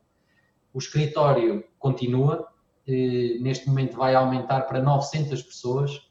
E eu tenho orgulho do que foi feito, porque neste momento uma cidade como Aveiro, pá, provavelmente tem a Bosch e a Renault, que têm mil pessoas lá dentro, e depois tem uma empresa que eu estabeleci que vai ter em meio ano 900, percebes? E acho que o grande trabalho que, que tu fazes durante, durante uma empresa que vai de duas pessoas a 200 é o início. E eu adoro o espírito startup. É por isso que eu adoro a Polarize, porque é esse o espírito que aqui, que, que aqui existe ainda. É este espírito startup de de inovar, de, de aprender com o erro, de, de termos ainda esta flexibilidade de, de, quase que eu, eu não me importo de fazer tudo eh, ou de fazer eh, uma coisa que não estou habituado. Acho que temos que ter esta flexibilidade, percebes? Se houver alguém aqui dentro que precisa de mim para alguma coisa, eu estou sempre disponível e acho que há muito este espírito interno. E isso depois não se verifica quando as empresas são vendidas a grupos maiores. E foi um grupo muito grande, que entretanto é um negócio que neste momento já está na mão da Amazon. A Amazon é que tem este negócio. A Vista, que é o grupo de investimento da Amazon, comprou este negócio, que não está só em Aveiro, está em Aveiro uma parte, depois o resto está noutros, noutros países. De qualquer forma, a validação de que a minha visão sempre foi boa nesse negócio aconteceu agora quando o grupo americano diz, eh, ao, ao, a, basicamente, à empresa, eh, ao, ao, centro decisor da empresa que estava em Londres, que aquilo que devia acontecer era haver crescer. E isto foi sempre o que eu defendi. O preço de metro quadrado do terreno onde eles estão é, é mais barato do que na Índia.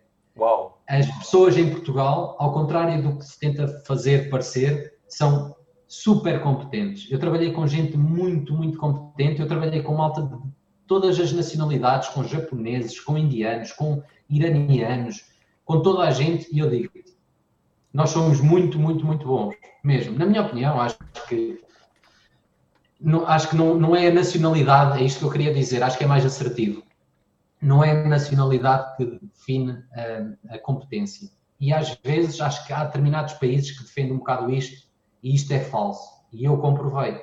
E eu tive muito este, este estigma por parte dos austríacos, se calhar por questões culturais, em que eles diziam que o sul da Europa e os, os sul-americanos não eram, não eram bem iguais.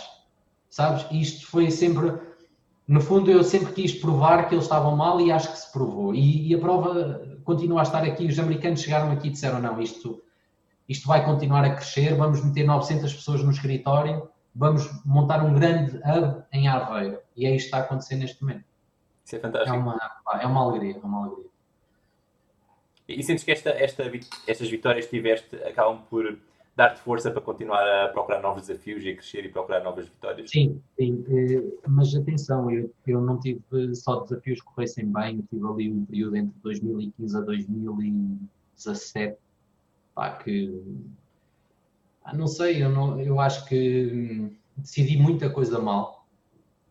Eu acho que arrisquei em projetos.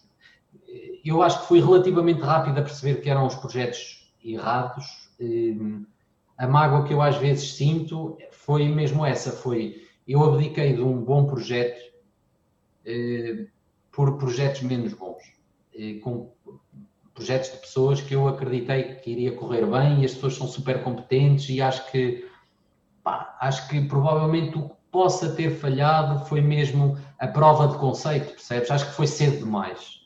Eh, mas pronto, acho que é isto, eu acho que aprendi imenso com isso, acho que me deu eu acho que passei a ser uma pessoa mais humilde.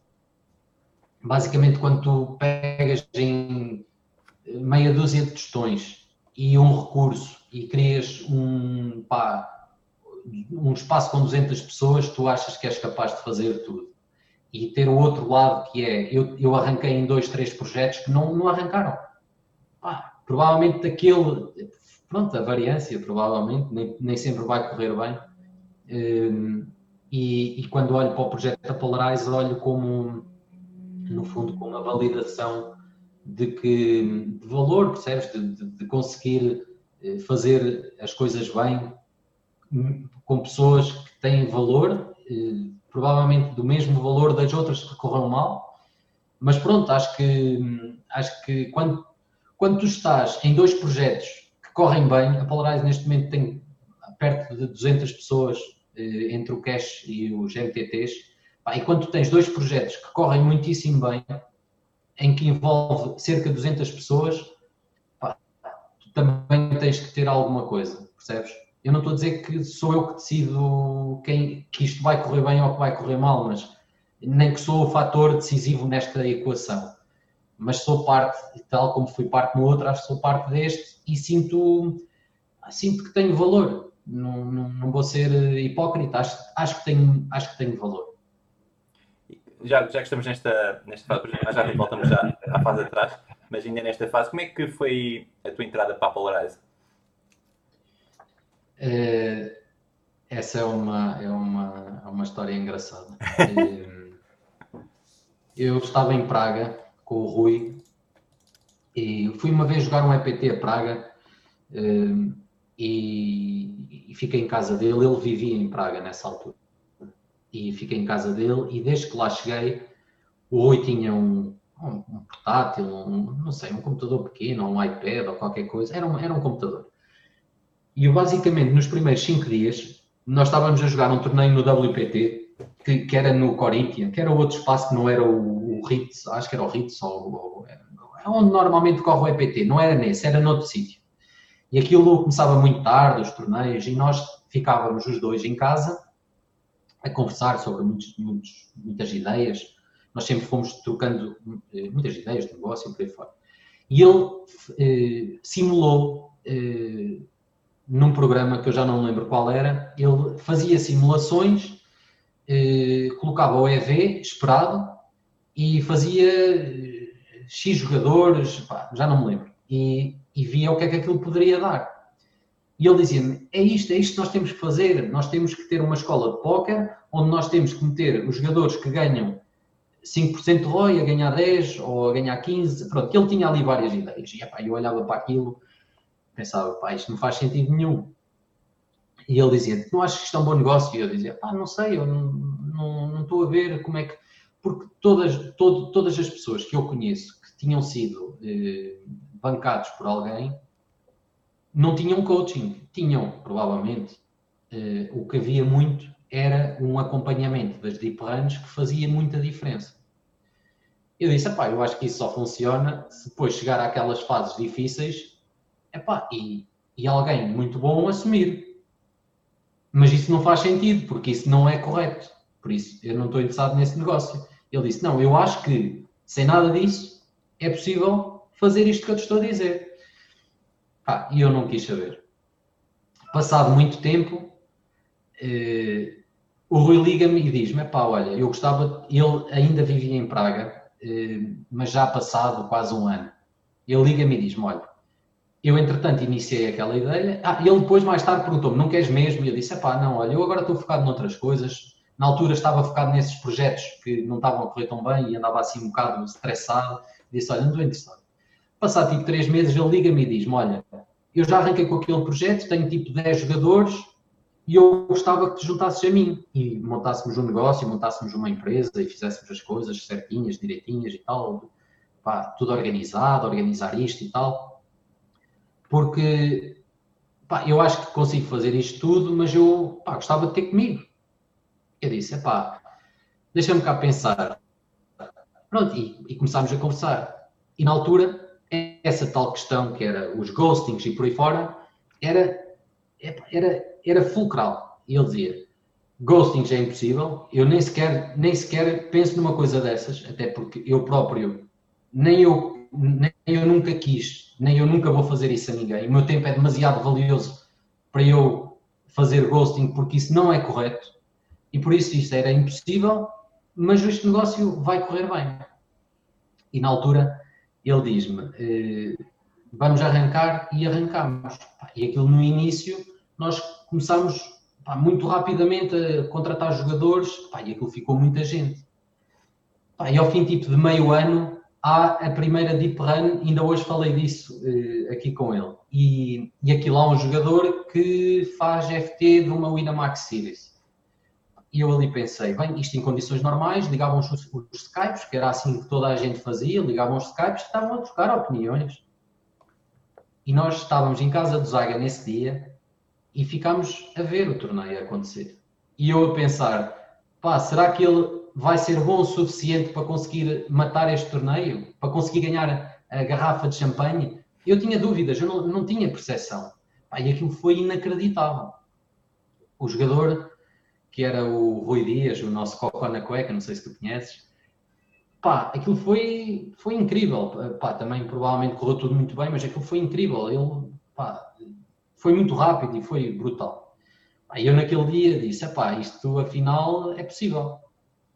Daí acontecerem imensas FTs e a malta sozinha eh, fazer tudo o que faz, ainda hoje, pá, foi, ainda é para mim das maiores alegrias. Eu ver, e, e era essa a nossa, a nossa discussão, era nós vamos montar uma escola, não era uma discussão, era o nosso propósito. O nosso propósito no primeiro dia foi: nós vamos montar uma escola de póquer para criar jogadores autossuficientes. E foi isso que aconteceu. Independentemente de correr bem ou correr mal, ganhares mais ou ganhares menos, aquilo que nós sabemos é que qualquer jogador, neste momento, consegue matar qualquer deep run, o que quer que seja, sozinho. Porque desde o primeiro dia é isso que lhe é incutido.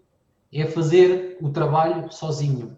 É estudar em companhia, antes de se sentar para jogar, mas depois trabalhar sozinho durante aquelas 8, 9, 10 horas que trabalha. E isso aconteceu. Então, para mim, se me perguntares qual é o maior achievement que, que, que fizeram na Polarized, para mim é esse. Jogadores autossuficientes, que têm capacidade de trabalhar sozinhos e de pá, eh, conseguir ganhar qualquer torneio. E também já tivemos a prova que conseguíamos ganhar um main event, como foi agora aos Chenecas. Por isso, é isto. É, é termos conseguido isto, para mim, foi, foi fundamental. Uh, agora, pá, é como tudo, no início foi tudo muito estranho, uh, era muita coisa, nós queríamos fazer muita coisa muito rápido.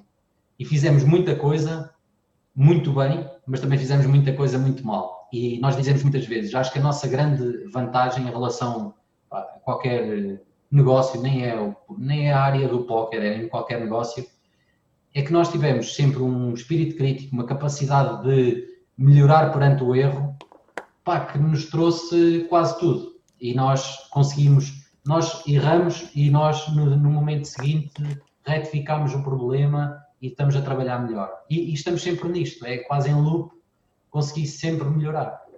E acho que tem sido esse o, o segredo da Polarize também, um dos segredos da Polarize.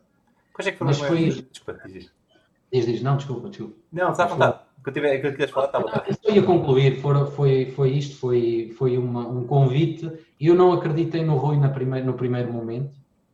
Uh, e ele não só me conseguiu convencer que era um bom negócio, como ainda me conseguiu convencer que iríamos fazer diferente de toda a gente, ou de quase toda a gente. Não, sem, querer, sem querer dizer que as escolas fazem ghosting, algumas fazem, é, é, é público. Um, mas este é para mim a maior alegria. E eu tenho às vezes amigos que se metem comigo, uh, ainda agora no, no, resultado recente dos Sonecas. Se houve, se, eu acho que foi foi, eu não sei se tiveste a oportunidade de acompanhar o streaming da, da Polarize, eh, provavelmente não, eh, porque já era tarde e tal, mas a maior alegria e, e o, a maior satisfação que eu tive foi que toda a gente pudesse comprovar que a Polarize não tem ghosting. E a prova foi que os nossos head coaches estavam todos na streaming. O jogador teve que jogar como tem que jogar. Eu reparei nisso também. Eu acho que é, é, é, para mim isso, mais importante do que o Sonecas ganhar, que eu queria muito que ele ganhasse, porque eu tenho uma relação muitíssimo próxima dele, pelo menos eu sinto assim. Uh, queria muito que ele ganhasse, mas eu também fiquei muito orgulhoso que as pessoas soubessem que aquilo foi uma vitória dos Sonecas, não foi uma vitória de mais ninguém. Foi ele. Foi ele que esteve ali, foi ele que decidiu tudo ele não falou com ninguém, ele não teve apoio de ninguém, ele, foi ele. E é isto. Eu tenho a certeza que vamos voltar lá. Se calhar não naquele torneio, mas vamos voltar a outros. Nós, nesse mês, fizemos três FTs eh, semelhantes àquela. Se calhar não com tanta visibilidade, mas o Sozinha fez uma FT muito semelhante àquela. Acho que um valor superior. Eh, ficou em sexto. E o Neville, que é um jogador nosso brasileiro, eh, também fez uma, uma FT para 1.4 por isso, que também não correu bem. Mas, independentemente disso, esta, esta não é uma confirmação para as pessoas, porque as pessoas, não, não, não, no fundo, só estão a verificar que, para além de nós conseguirmos chegar lá, nós estamos a conseguir chegar lá de forma séria. E isso, acho que, pá, não sei, acho que para mim é mais importante do que, do que a vitória, percebes? Uau, isso é, é muito interessante. Eu não sabia que a Polarize tinha essa política de não fazer ghosting. É algo que vocês normalmente não, não publicitam, não é? Uh, basicamente, Sim, tu, imagina, eh, tu não publicas uh, em lado nenhum que não roubas. Claro.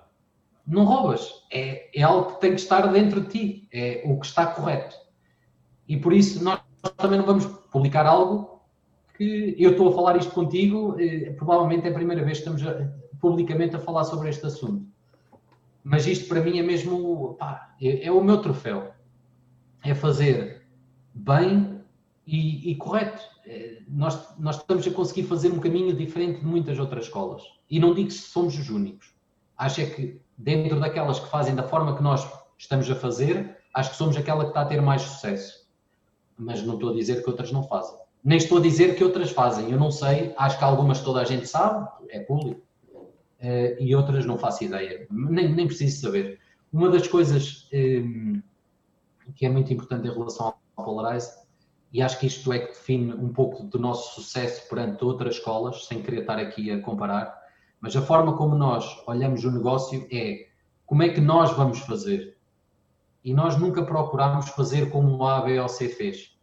Provavelmente há coisas que estamos a fazer pior, há coisas que estamos a fazer melhor, mas nós estamos a fazer as coisas à nossa maneira, com a experiência e o conhecimento que vamos tendo, e é o que eu te disse, nós falhamos muitas vezes, nós erramos muitas vezes. Agora, nós fomos muito rápidos a, a evoluir e a ajustar e por aí fora. Ehm, e por isso acho que fizemos, fizemos bem e, e, e epá, é basicamente é o, é o nosso troféu. E, e não é só para nós, acho que para os jogadores também deve ser eu, eu, eu, gostava muito de ser os Sonecas na Polarize. E se calhar não gostava tanto de ser os Sonecas numa outra escola qualquer. Porque aquilo é o trabalho dele. Foi ele que o ganhou, não foi o Rui, nem o António, nem o Manel, não, foi ele. E para mim isso é. E acho que ele também tem que estar mesmo muito, muito feliz por isso. Agora, publicitar, acho que não, acho que não faz sentido. Acho que não faz sentido porque isto é que deveria ser. Acho que deve ser publicitado quem faz ghosting. Quem não faz, acho, acho que é perfeitamente normal. Bom, quais é que, falaste, portanto, que fizeram várias coisas que correram bem, algumas coisas que correram mal. Quais é foram os maiores desafios que vocês eh, encontraram-se? Uh, eu acho que a Polarize, quando, quando, quando se iniciou, o propósito da Polarize era ser uma escola uh, diferente das outras, porque aquilo que nós víamos era escolas internacionais que tinham essencialmente mid-high stakes. E aquilo que nós nos propusemos numa fase inicial era ser uma escola de, de micro-low. Isto pode parecer uma estupidez, mas aquilo que nós achávamos era que poderíamos ter muitos jogadores, mesmo muitos, meter muito volume e ganhar pelo volume, não ganhar por eles jogarem cá. Ah, o que é certo é que quando nós percebemos que eh, os próprios jogadores, ao ganharem conhecimento, também por, por questões normais de desafio, queriam trepar nos limites, nós não estávamos preparados nessa altura para isso. Então, basicamente, tu, uma coisa é tu teres um grupo de coaches que pode dar eh, coach a um nível uh, low, outra coisa é tu teres coach que pode dar a um nível mid-high. E nós não estávamos preparados. E então o que eu considero que é o nosso maior, acho que foi dos maiores desafios que nós tivemos, foi conseguir internamente, nós não temos nenhum coach externo, foi internamente conseguir criar estrutura para que a nossa base fosse capaz de, em primeiro lugar, ser preparada para chegar lá acima e depois ser capaz também de eh, dar coaching a quem vem abaixo. E, e, este foi o maior desafio. Eh, parece uma questão que não tem grande relevo, mas nós neste momento temos 6, eh, 7 jogadores que jogam AE, mas temos um, uma quantidade de jogadores que jogam mid com alguns torneios já no, no, no nível AE. Agora, há aqui uma questão, é que nós temos garantidamente a próxima geração de jogadores de póquer. Tenho a certeza disto Tal como tinha a certeza há uns anos atrás que o Dani e os Sonecas e, e, outros jogadores que não, estarem individualizar se calhar não é bom e se calhar saiu-me agora. Mas acho que nessa altura eu já olhava para jogadores como eles e percebia que eles iam ser. E eu dizia-lhes muitas vezes, e tive, tenho uma história muito curiosa com, com o Dani no, no. Eu estava no EPT em Praga, e o Dani, se estiver aí, não, vai, vai, vai confirmar o que eu estou a dizer. E o Dani estava muito, muito em baixo, mas muito em baixo, porque tinha ido ao main event de, Sim, do Estoril, ah, do Estoril, tinha enfiado 5 ou 6 balas naquilo e estava desanimado e não queria ir lá mais. E eu lembro-me de estar ao telefone com ele e dizer-lhe: pá, Dani, olha, é assim, eu não sei se tu vais ganhar na sexta bala ou não, mas eu sei que tu vais ganhar e por isso só tens que continuar a jogar. Tu não podes parar de jogar, tu não podes desanimar, tu não podes de, de, pá, pôr braços em baixo e ficar triste e mentalmente sair derrotado. E pá, o Dani ganhou aquele torneio. Foi daquelas, pá, sabes, tipo, ele foi à sexta bala, ele ligou-me no fim. Eu não sou coach, eu não, não, não sou mental, eu não sou nada disso, mas eu acho que, e eu digo isto várias vezes, acho que, acho que a, minha grande eh, diria, qualidade é a capacidade com que eu eh, sinto que consigo chegar às pessoas, percebes? Não é influenciá-las, não é manipulá-las, não, não é manipular, é a forma como influencio de uma forma positiva. E eu senti mesmo naquela conversa que estava a ter com o Dani, bem como senti há uns tempos atrás uma conversa que tive por causa de um torneio, lembro-me perfeitamente, com os Sonecas, por causa de um torneio, para mim é o melhor torneio das, das, das séries, que é um, um um Bounty 2000, um Bounty, uh, qualquer coisa. Que para mim era um torneio incrível e eu estava a conversar com ele e ele estava-me a dizer: é pá, gostava mesmo de ir àquele torneio. Pá, eu dizia: ó oh, oh, mas tu já viste que tu há um ano e meio atrás pá, ponderaste parar de jogar póquer e estás aqui a jogar torneios eh, de 500 e de 1000 e, e, provavelmente nas próximas séries estás a jogar torneios de 5 mil. E eu senti que lhe, que lhe toquei e senti que aquilo que eu lhe dizia acabou por acontecer, porque ele chegou às séries seguintes e eu disse: pá, é que tem que te acontecer agora, é continuares a trabalhar até chegares a, a, a, setembro, estávamos em maio, é continuares a trabalhar até setembro, chegares lá, sem make-up, estás focado e destruídos. Pá, e vais chegar lá e vais estar já provavelmente a jogar torneios de 5 mil ah, se calhar um bocado de futurologia, não sei, epá, ele chegou lá e, e, correu como correu. Mas o que serve para ele serve para outros. A forma como ele e eles eh, encaram esta, esta, este caminho, eh, esta travessia que têm feito connosco, às vezes querem antecipar um bocadinho as coisas. E as coisas normalmente são muito bem feitas pelo Zaga nesta gestão, neste equilíbrio dos limites que jogam e às vezes de lhes colocar um bocadinho a rédea. Eh, sei se é a palavra certa, mas nos colocar aqui um bocadinho travão eh, naquilo que são os limites. Pá, toda a gente quer jogar, acho que é, é, do ser humano. Mas o que eu digo muitas vezes é pá, não se preocupem, porque a vossa hora vai chegar. E chega, e por norma tem chegado. E o que eu acho é que há uma geração de jogadores de póquer que, pá, que provavelmente ninguém está a olhar neste momento, que nós temos ali que no próximo ano vão disputar e que vão, pá, vão destruir com a mesma qualidade ou mais, provavelmente, porque há outros recursos e há, também há uma própria aprendizagem da nossa estrutura de coaching que faz otimizar toda esta, toda, toda esta uh, formação. E por isso acho que vamos, vamos ainda continuar a apresentar aqui uma série de jogadores uh, pá, com, com muita qualidade. O que é que achas que distingue os jogadores bem-sucedidos dos mal-sucedidos? Já tens, conheces muita gente, já viste muita gente a ser bem-sucedido, como disseste até agora, também já viste muita gente a falhar e a desistir. Quais são as diferenças? Eu acho, eu acho que é muito simples. São, são essencialmente eh, o, o, hábito, os hábitos que as pessoas têm. Eh, eu acho que pode haver eh, runs, as pessoas terem pá, um momento que estão a ranar de uma forma incrível e que ganham durante um período. Mas ou têm hábitos ou não têm. E os que não têm, por norma, pá, acaba sempre mal, sempre. E eu não falo isto com, pá, porque me aconteceu com um amigo. Eu falo disto com 300 jogadores que nos passaram pela mão, eh, ou 250, ou o que foi.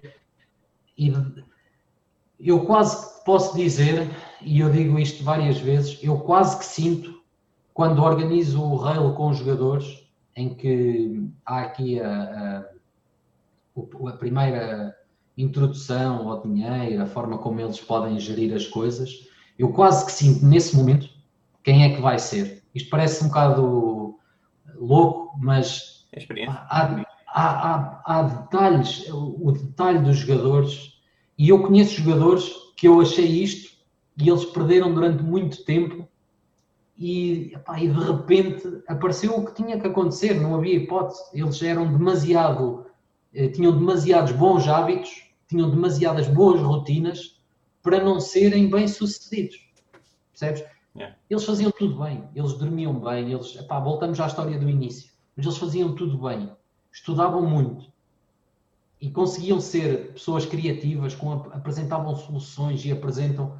E eu não tenho nada a ver com coaching, mas eu, epá, eu, eu, eu gosto muito mesmo, muito do projeto da Polarize e, e vejo tudo, quase tudo o que se faz cá dentro e acho que é, acho que é bom também para perceber o que é que vai, o que é que vai acontecendo e as próprias dinâmicas da estrutura da Polarize, os jogadores e os grupos, também há uma dinâmica de grupo interna.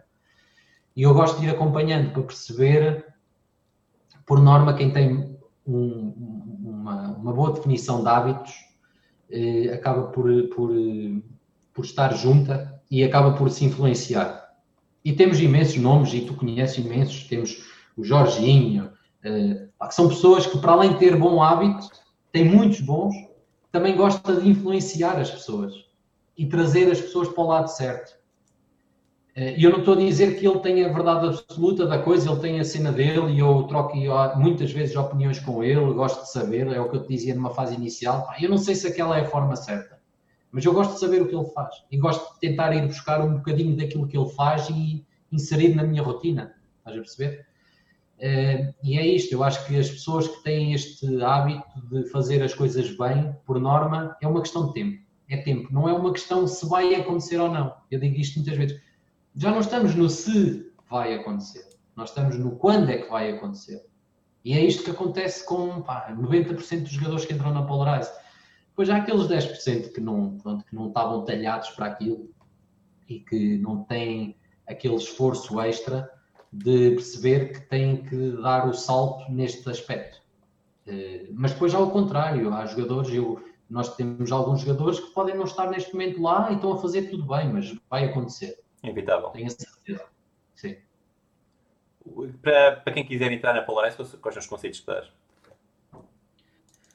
Eu, eu acho que eu diria que há quatro coisas que são quase fundamentais. Eh, o primeiro é ser uma pessoa íntegra, mas isso acho que é, é quase é, inato, não é?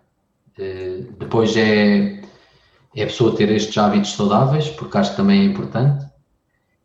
E depois há duas coisas que eu acho que são, pá, são mesmo muito importantes. É, é aquele sentido de compromisso. Eu, eu quero muito que cá esteja quem sentir que tem um compromisso comigo. Porque se não tiver um compromisso comigo, pá, não vale a pena. Porque eu vou estar aqui, eu estou, eu estou 365 dias a ver o que é que está acontecendo na Polarize e não estou a mentir. Eu vou de férias e eu levo a Polarize comigo. Percebes? Eu estou a pensar na Polarize, eu estou a pensar o que é que está a acontecer, eu, eu quero mesmo que as coisas resultem. Eu não me importo de estar até às duas e meia da manhã, às vezes, a ver o que, é, o que é que aconteceu. E não tem a ver com ganhar um torneio de um milhão. Às vezes tem a ver com a própria discussão. Eu às vezes entro em aulas ou entro em, pá, em pequenas análises de mãos para perceber o que é que está a acontecer e para, pá, para perceber quais são as dinâmicas e o que é que, que, é que se passa no, no fundo. E por isso acho que esse compromisso é super importante. Pá, e depois é aquele é, improvement contínuo. A pessoa tem que ter esse mindset. Ou está preparado para mudar aquilo que faz mal, ou não está. E dentro daquilo que faz bem, para levar isso ao limite. Por isso acho que são, basicamente, se eu tivesse que dar aqui quatro valores fundamentais para a Polarize, eram esses. Era a integridade, hábitos saudáveis, era o compromisso uh, e era o, este improvement contínuo. Queria sempre melhorar. Sim. Já falaste um bocadinho das coisas que não fazes na Polarize e um bocadinho, em geral, de algumas coisas que fazes. Quais é são as tuas funções na Polarize? O que é que tu habitualmente fazes? Eu, eu há um mês, eh, perto do mês, um mês e tal, eh, pela primeira vez decidi eh, ter uma função ativa full-time na Polarize. sempre tive ligação com a Polarize e, e era isto que eu estava a dizer, sempre tive, sempre vivi a Polarize, mas não trabalhava 100% do meu dia na, na Polarize. Depois há outra questão que é, há uma coisa que é Polarize Poker e depois há uma coisa que é Polarize e que são outros investimentos eh, que nós temos eh, e que provavelmente iremos continuar a ter mais eh, negócios que investimos em conjunto. Mas no que se refere à Polarize Poker, tenho neste momento uma função full-time na Polarize e é, é aquilo que eu te dizia na, na fase inicial em que eh, neste momento se eu tivesse que dizer-te assim o que é que eu faço, é, eu faço acontecer. Eh, é isso que eu acho que faço. Tudo aquilo que são as nossas eh, decisões estratégicas têm que acontecer. Eh, e toda a estrutura da Polarize, que não é tão pequena quanto isso, mesmo em termos operacionais, ainda é muita gente a trabalhar, tem que fazer com que aconteça. Por isso, eu diria que o Zaga está completamente focado, por exemplo, no coaching, é a pessoa, é o máximo responsável pela área de coaching. Eu considero o Rui, eh, e peço-lhe muitas vezes para ele fazer isso, porque ele é muito bom a fazer isso, é, ele é um mentor. O Rui é provavelmente o jogador de póquer português, eh, não, não vou dizer isto, pode ser polémico, mas é um dos jogadores de póquer portugueses eh, com mais sucesso. E nesse aspecto acho que também é uma pessoa que consegue eh, influenciar positivamente e ter um papel de mentor perante toda a gente que aqui está dentro, mesmo comigo. E acho que ele tem esse lado que eu acho que é fundamental e depois tem o lado de estratega que eu te falava há pouco. Eh, e nós, quando olhamos para números, olhamos para os números, mas há uma, uma, uma vertente estratégica de perceber como é que vamos lá chegar, não é? Nós queremos que os jogadores batam determinados limites. como é que nós vamos lá chegar? Então, cria-se aqui este triângulo, em que há uma área fundamental, que é o coaching, há uma área estratégica e depois há uma área operacional. Então, eu acho que se tivesse que colocar um rótulo, acho que é o rótulo operacional, percebes? Fazer com que as coisas aconteçam, fazer, garantir, percebes? Porque as coisas vão acontecendo, na verdade, mas garantir que está feito, que, pá, que é preciso chegar a determinado ponto e aquilo tem que estar lá. Pá, pronto, é, é um pouco isso. Agora, com pá, com, com, com relação com basicamente tudo. De manhã falava com o Zaga aqui sobre eh, como é que deveríamos fazer aqui um procedimento relativamente ao coaching. Depois da parte da tarde tivemos aqui a falar com a Academy e com os dois eh, head coaches da Academy. Eh, por isso passa um bocadinho por tudo. E eu acho que também passa por aí, porque acho que acho que toda a gente considera que tem uma opinião válida relativamente aos assuntos eu também acho que tem. Mas, no fundo, se tivesse que dizer o que, o que é mesmo as funções, acho que são funções operacionais. Porque é um. Ok, é uma escola de póquer. A ideia da escola de póquer antigamente era alguém era o backer e dava algum coaching, fazia alguma análise de mãos e depois alguém ia a uma folha de Excel e registava lá o que é que se passava.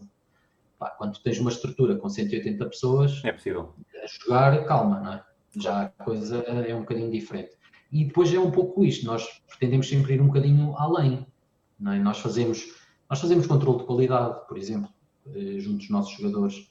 Nós, nós temos eh, um help desk para aqueles que não são os nossos jogadores. Nós temos eh, desenvolvimento interno para ferramentas que usamos de rails, de material de gestão.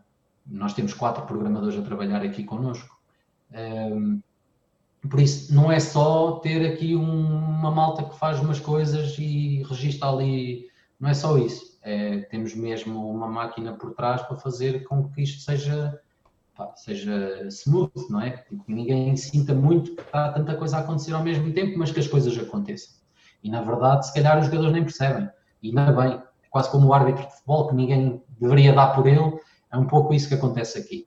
Eh, mas que está cá a gente a trabalhar diariamente, quase 10 pessoas, eh, está. Isso é necessário coordenar, é necessário fazer acontecer. Mas não é possível fazer acontecer sem as outras duas peças que são basilares, que é o Rui e o Zaga. Eh, sem eles isto também não acontecia.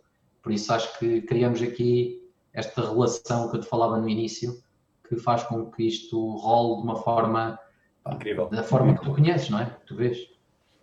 Sim. Uh, vocês, uh, tu achas que a vossa estrutura vai-vos permitir, pronto, neste momento acho que vocês tinham 200 e tal jogadores, acho que foi isso. Uh, Vêem-se a chegar aos mil jogadores ou acham que há ali algum tipo de cap? Uh, nós, nós se, se, nós definirmos que, que esse é um objetivo, uh, nós em termos de estrutura operacional, nós neste momento uh, temos condições de crescer. E nós temos capacidade de gestão para poder crescer. Pá, não sei se mil será um bom número, mas se calhar dizemos 500 e, e acho que é tranquilo. e neste momento a Polarize vai garantidamente crescer. Nós, durante algum tempo, nós achamos, e continuamos a achar, que era muito importante, depois de ter feito uma fase em que nós contratámos, no fundo, muitos jogadores, não é? Tipo, chegaram muitos jogadores, grupos, muitos grupos de jogadores, eh, nós acabámos por dizer, ok, vamos parar, e aquilo que nós vamos fazer é levar este pessoal até lá acima. E foi isso que aconteceu. Nós privámos a quantidade pela qualidade e fizemos aparecer lá em cima jogadores que provavelmente já tinham capacidade para lá chegar, mas acabámos por conseguir trabalhar para que se calhar fosse um bocadinho antes. E por isso temos a jogar uh, nos níveis mais caros o Rui Buquet, o Chenecas, o Dani, o Luís Dono, uh, uma série de jogadores, uh, o Briga, o Souza, são muitos alguns já tinham essa capacidade, não é? Nós pegamos num caso como o Souza e já era uma pessoa que tinha que estar lá, não há hipótese. Pá, provavelmente tem algumas coisas a limar, mas é muito fácil no póquer sair do teu A-game, na minha opinião. É mesmo muito fácil, bastam questões eh, psicológicas para te tirar dali. Às vezes basta uma discussão em casa, basta uma discussão na rua, basta muito pequenas coisas para te tirar daquele ponto de equilíbrio. E eu acho que o que acontece às vezes é as pessoas não perceberem isso e acho que o trabalho que nós acabamos por fazer acaba por identificar o mais rapidamente possível que as pessoas não estão lá e levá-las lá. É identificar e levá-las lá, identificar e levá-las lá. E é isto que tem que acontecer, é nós estarmos nesta, nesta roda eh, que não para para conseguir levar lá novamente a pessoa. E eu acho que este acaba por ser um grande segredo. Eh, depois a forma como se leva, pá, acho que varia muito de jogador para jogador mas, mas sim, apostámos mesmo muito na qualidade, motivo pelo qual nós temos um leque de jogadores Portugal nunca teve, não é? Eh, consegues ver muitos nomes a jogar aqueles limites e mais vão chegar, percebes? É absurdo para um país tão pequeno. Sim, pois é isso. É assim, eu acho que há aqui um, um fator, as escolas são, são, são importantes eh, e depois, quer dizer, nós conseguimos eh, com, com muita muita naturalidade meter ali três, quatro jogadores eh, que, que, são de uma qualidade incrível. Depois essas pessoas obviamente influenciam as outras e mostram-lhes até o caminho e depois é mais fácil chegar lá mais pessoas. Agora, grupos de póquer sempre houve.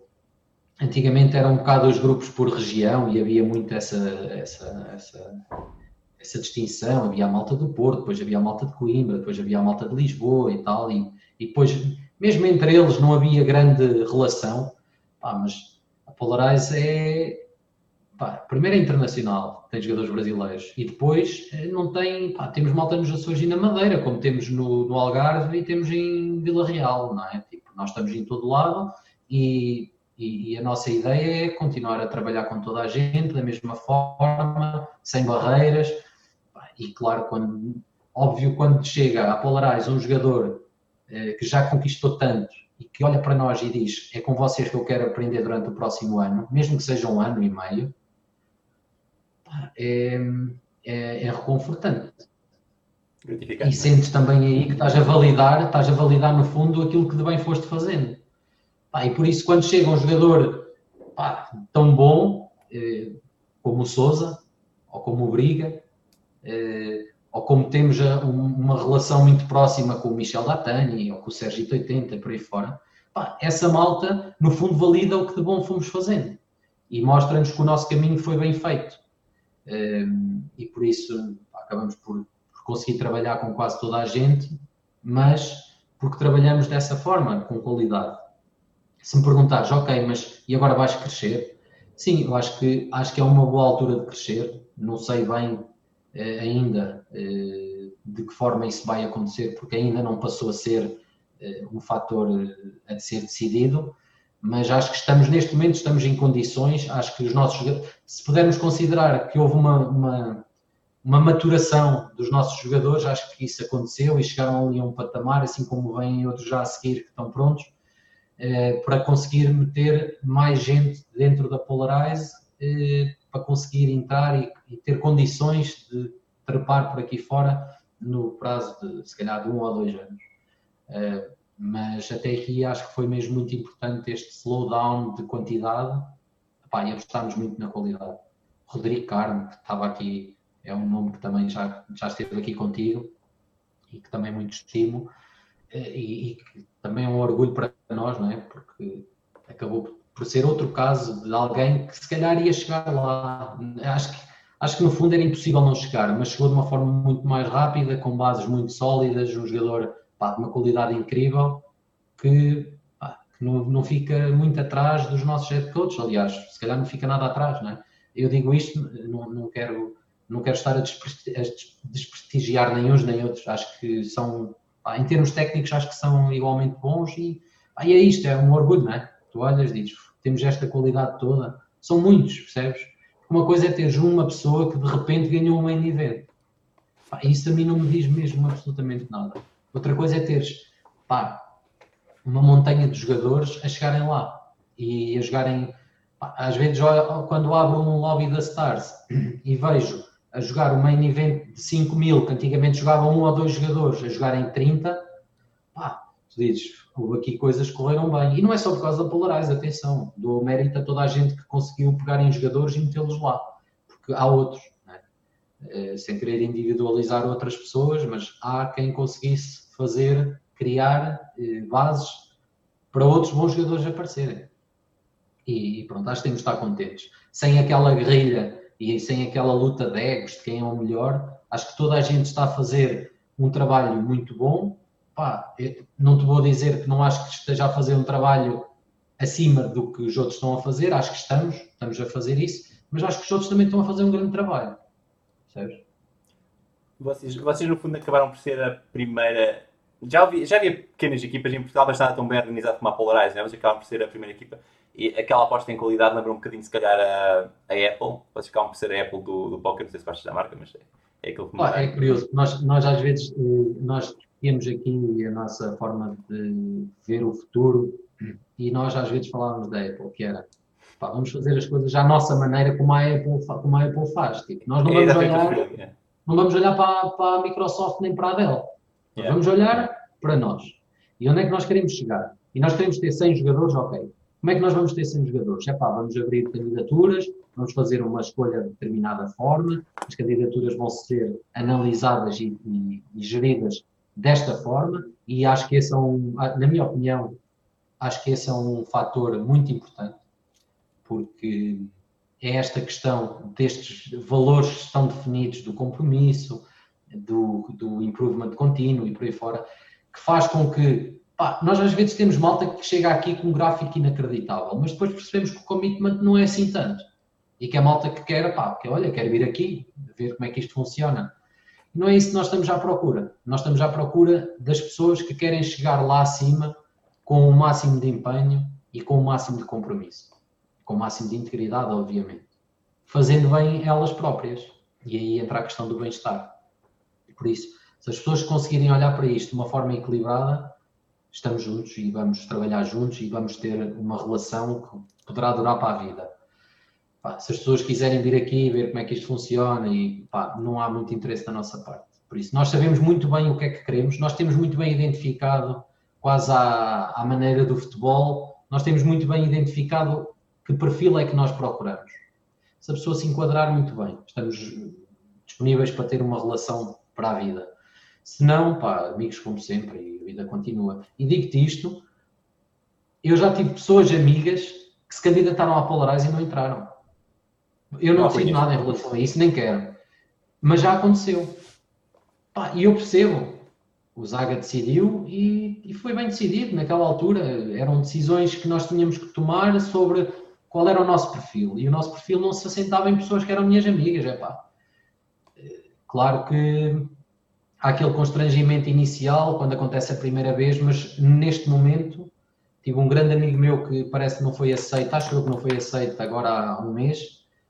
Epá, mas não, tô, não tenho constrangimento nenhum, porque a Polarize sabe o que quer e, epá, e essa pessoa não se enquadra. E essa pessoa também tem que compreender que é isto, é, é, é o que nós queremos.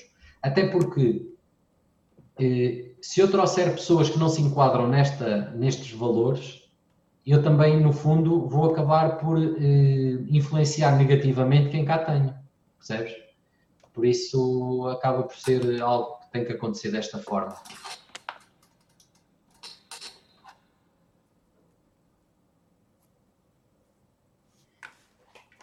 Estás-me a ouvir? Estou. Ah, desculpa, os meus gestos todos já não funcionam, peço imensa desculpa. Ok, não, eu estou a ouvir. Ah, desculpa, eu, eu ouvi até a parte em que estavas a dizer que ao trazer as pessoas que não se. Uh, não... Sim, as pessoas que não se enquadram, que não têm um perfil. Yeah. Independentemente de ser uma pessoa minha amiga. É o que é. Não, e estar a prejudicar o teu projeto, não é?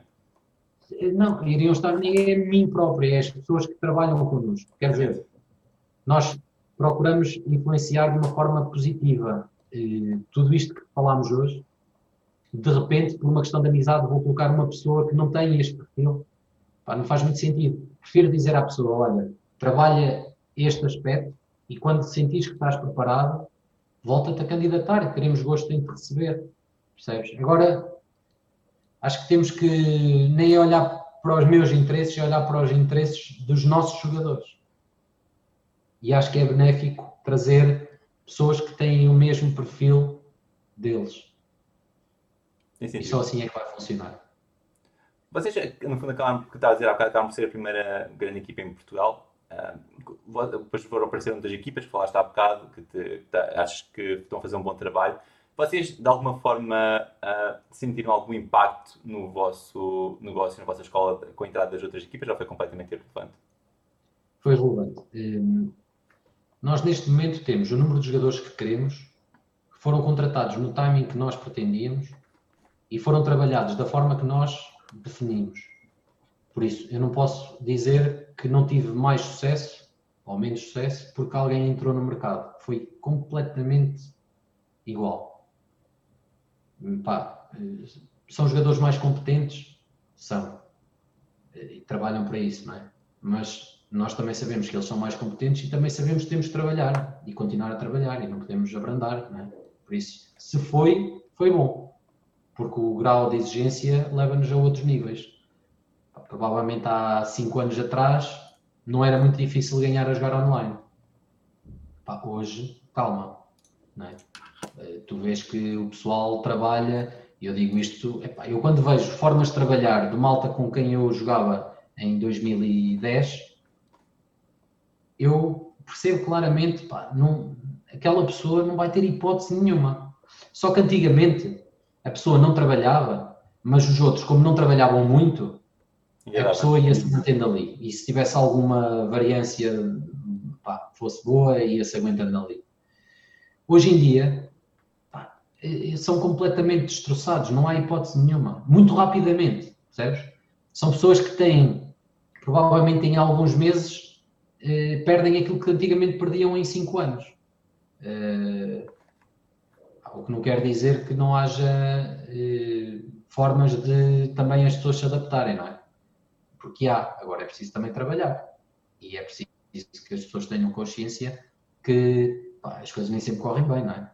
Uh, agora, acho que é, pá, é basicamente igual. Não, não há uma escola que eu olhe e diga, pá, estou preocupado, porque não, pá, é isto, nós definimos os nossos números, definimos como, como queríamos lá chegar, pá, a forma, definimos tudo. E era isso que eu te dizia da Apple. Nós não olhamos para mais nada, nós olhamos ao nosso caminho, nós definimos desde o primeiro dia que queríamos ter um mental coach. Acho que fomos provavelmente das primeiras escolas, até se calhar do mundo, a ter um mental coach. É, muito por influência do Zaga, que era alguém que já trabalhava com o Elliot e que achou que tinha que ser. E assim foi. E Tiveram logo desde o início? Eh, a Inês trabalha connosco desde o primeiro dia. Uau! do primeiro dia. Foi, acho que foi das primeiras pessoas que contratámos, foi logo, pá, vamos definir quem é que vai ser e andámos aqui, pá, e acabámos por, pá, acabou por ser um bocadinho porque era alguém que tinha ligação ao póquer, porque na altura era namorada do founder, e, e, acabou por ser alguém que percebia o que é que se passava com o jogador de póquer, conseguia perceber o que é que ia dentro da cabeça do jogador de póquer e depois era psicóloga e, e preocupava-se com estas questões de alta performance. Então foi juntar aqui um bocadinho útil ao agradável epá, e não podíamos estar mais satisfeitos. O trabalho da Inês, não sei se ela me está a ouvir ou não, uh, provavelmente não, mas uh, ela está, tem estado doente, mas de qualquer forma, se ela me estiver a ouvir, em primeiro lugar, as melhoras. E em segundo lugar, dizer-lhe que foi efetivamente fulcral também na mudança do mindset dos jogadores, percebes? Porque muitas vezes o facto de eu dizer não quer dizer que as pessoas ouçam. O Rui diz e se calhar ouvem um bocadinho mais. Hoje já se calhar é um bocado indiferente, mas antigamente pá, o Rui influenciava muito. Mas a Inês também influencia muito, percebes? Porque eles depois também olham e percebem, pá, o que ela me está a dizer faz muito sentido. E eu, eu quando introduzo no meu dia a dia estes pequenos atalhos, consigo ter uma performance melhor, percebes? Uh, e acho que, é, pá, acho que foi fundamental. Agora, depois disso, fomos trabalhando sempre um bocadinho mais, percebes? Nós fomos, pá, nós trabalhámos uh, aqueles uh, ganhos marginais que era possível ter, nós trabalhámos de uma forma construtiva e percebemos onde é que os jogadores podiam melhorar pequenas coisas, pequenos hábitos, pequenas coisas, pá, foi, acho que foi fundamental.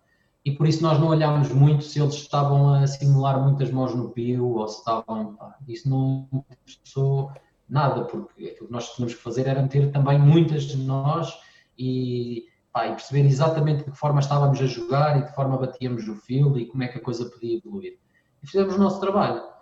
Ainda hoje é assim, se me perguntares como é que está a escola A, B ou C, se tem muitos, poucos jogadores, se ganha, se perde, pá, não faço a mínima ideia. E não é por desrespeito, é por respeito àquilo que nós fazemos, percebes? Tem todo sentido. Vocês, quando uh, contrataram a Inês logo no início, foi logo a tempo inteiro ou fez apenas umas horas por mês? Uh, não, uh, nós não sabíamos muito bem como é que a coisa ia resultar. Primeiro, também não tínhamos muitos jogadores. Pois. e nós nunca obrigámos ninguém a ter horas por mês. É aquilo que nós dissemos foi, pá, nós temos isto tal como dissemos, nós temos um, um, uma, nutri, uma uh, nutrição, uma, uma, nutricionista, uh, tal como tínhamos um personal trainer. E se me perguntares quantas aulas eles tiveram com o personal trainer ou a nutricionista, pá, se calhar contam-se pelos dedos da mão. Pá, e com a Inês não. A coisa foi acontecendo de uma forma, mas sem influência nossa. Nós aconselhámos, mas aconselhámos os três. E a coisa foi acontecendo de uma maneira, e quando eles começaram a perceber, epá, espera aí, isto está a acontecer de uma maneira, pronto, muito rapidamente fizemos um contrato de exclusividade com a Inês em relação à, à área do póquer e inclusive ela trabalha não só nas consultas que faz com, com os jogadores, mas também na pesquisa eh, e no, no, próprio desenvolvimento de alguns temas eh, que, nós, que nós temos e que nós estudamos para conseguir ter um, um edge, não é? Eh, e por isso o trabalho dela não é só na consulta que faz com o jogador A ou B, é para além disso. E, e, pronto, e temos mais, é mais um ganho marginal, não é? Mas que é influente e que tem, tem a, sua, a sua validade eh, e acho que os jogadores eh, compreendem quão importante é algo deste género. Oh é incrível. Portanto, parece-me que vocês começam a, quase a pensar muito no vosso negócio de baixo para cima, não é? O que é, que é melhor para o jogador, qual é que é o futuro do jogador, etc., das várias componentes, não é? Sim, pá, e, e o, o, a prova disso é que eh, tudo isto que eu te estou a falar são tudo coisas que nós próprios decidimos, nós sermos responsáveis por esse tipo de despesas, percebes? Ainda para facilitar mais, para o jogador não estar a pensar, ah, mas vou gastar dinheiro nisto ou vou gastar dinheiro naquilo. Não, nós, nós oferecemos isto. A Polarize oferece isto. A Polarize quer tanto o bem-estar deles que isto não, não, isto não pode ser um. não pode estar limitado, percebes? Não, não pode haver, porque A ganha muito e B ganha pouco, o A tem e o B não tem. Isto tem que acontecer de uma forma eh, democrática, aberta, percebes? E nós viabilizámos isto desde o início, independentemente de não sabermos se eles vão ganhar ou não, mas desde o primeiro dia que assim foi. Aconteceu desde o primeiro dia. Claro que nós tínhamos as nossas crenças, acreditávamos e pá, estava praticamente identificado como um fator que iria levar ao sucesso mais rápido e iria tirar alguns jogadores de períodos menos bons mais rapidamente do momento mau, não é? Eh, e pronto, e foi assim que aconteceu e Pá, eu acho que houve muitas coisas que provavelmente fizemos mal, mas esta foi daquela que fizemos bem à primeira. Porque nós, este foi, pá, foi logo, foi tal, é isto que nós vamos fazer. Percebes? E percebemos logo, pá, ao fim de uns meses, é isto. É isto mesmo. Pá, se me perguntares, eles têm 100% aulas com a Inês? Não. Não têm. Mas nós também não obrigamos. Mas se perguntares é ao Rui, se alguma vez diz diz. 100% é que eles não fazem todas as aulas que deviam fazer? Não, não, eles basicamente não têm mental coach. Ah, há jogadores que optam por não ter. Então. Sim, sim, há. Por opção deles. Sim, aquilo que nós procuramos é que eles tenham o bem-estar deles. Se, acham, se, eles acham que o bem-estar deles passa por não ter mental coach, pá, provavelmente numa altura menos boa, nós calhar dizemos, e já experimentaste? Se calhar não era mau.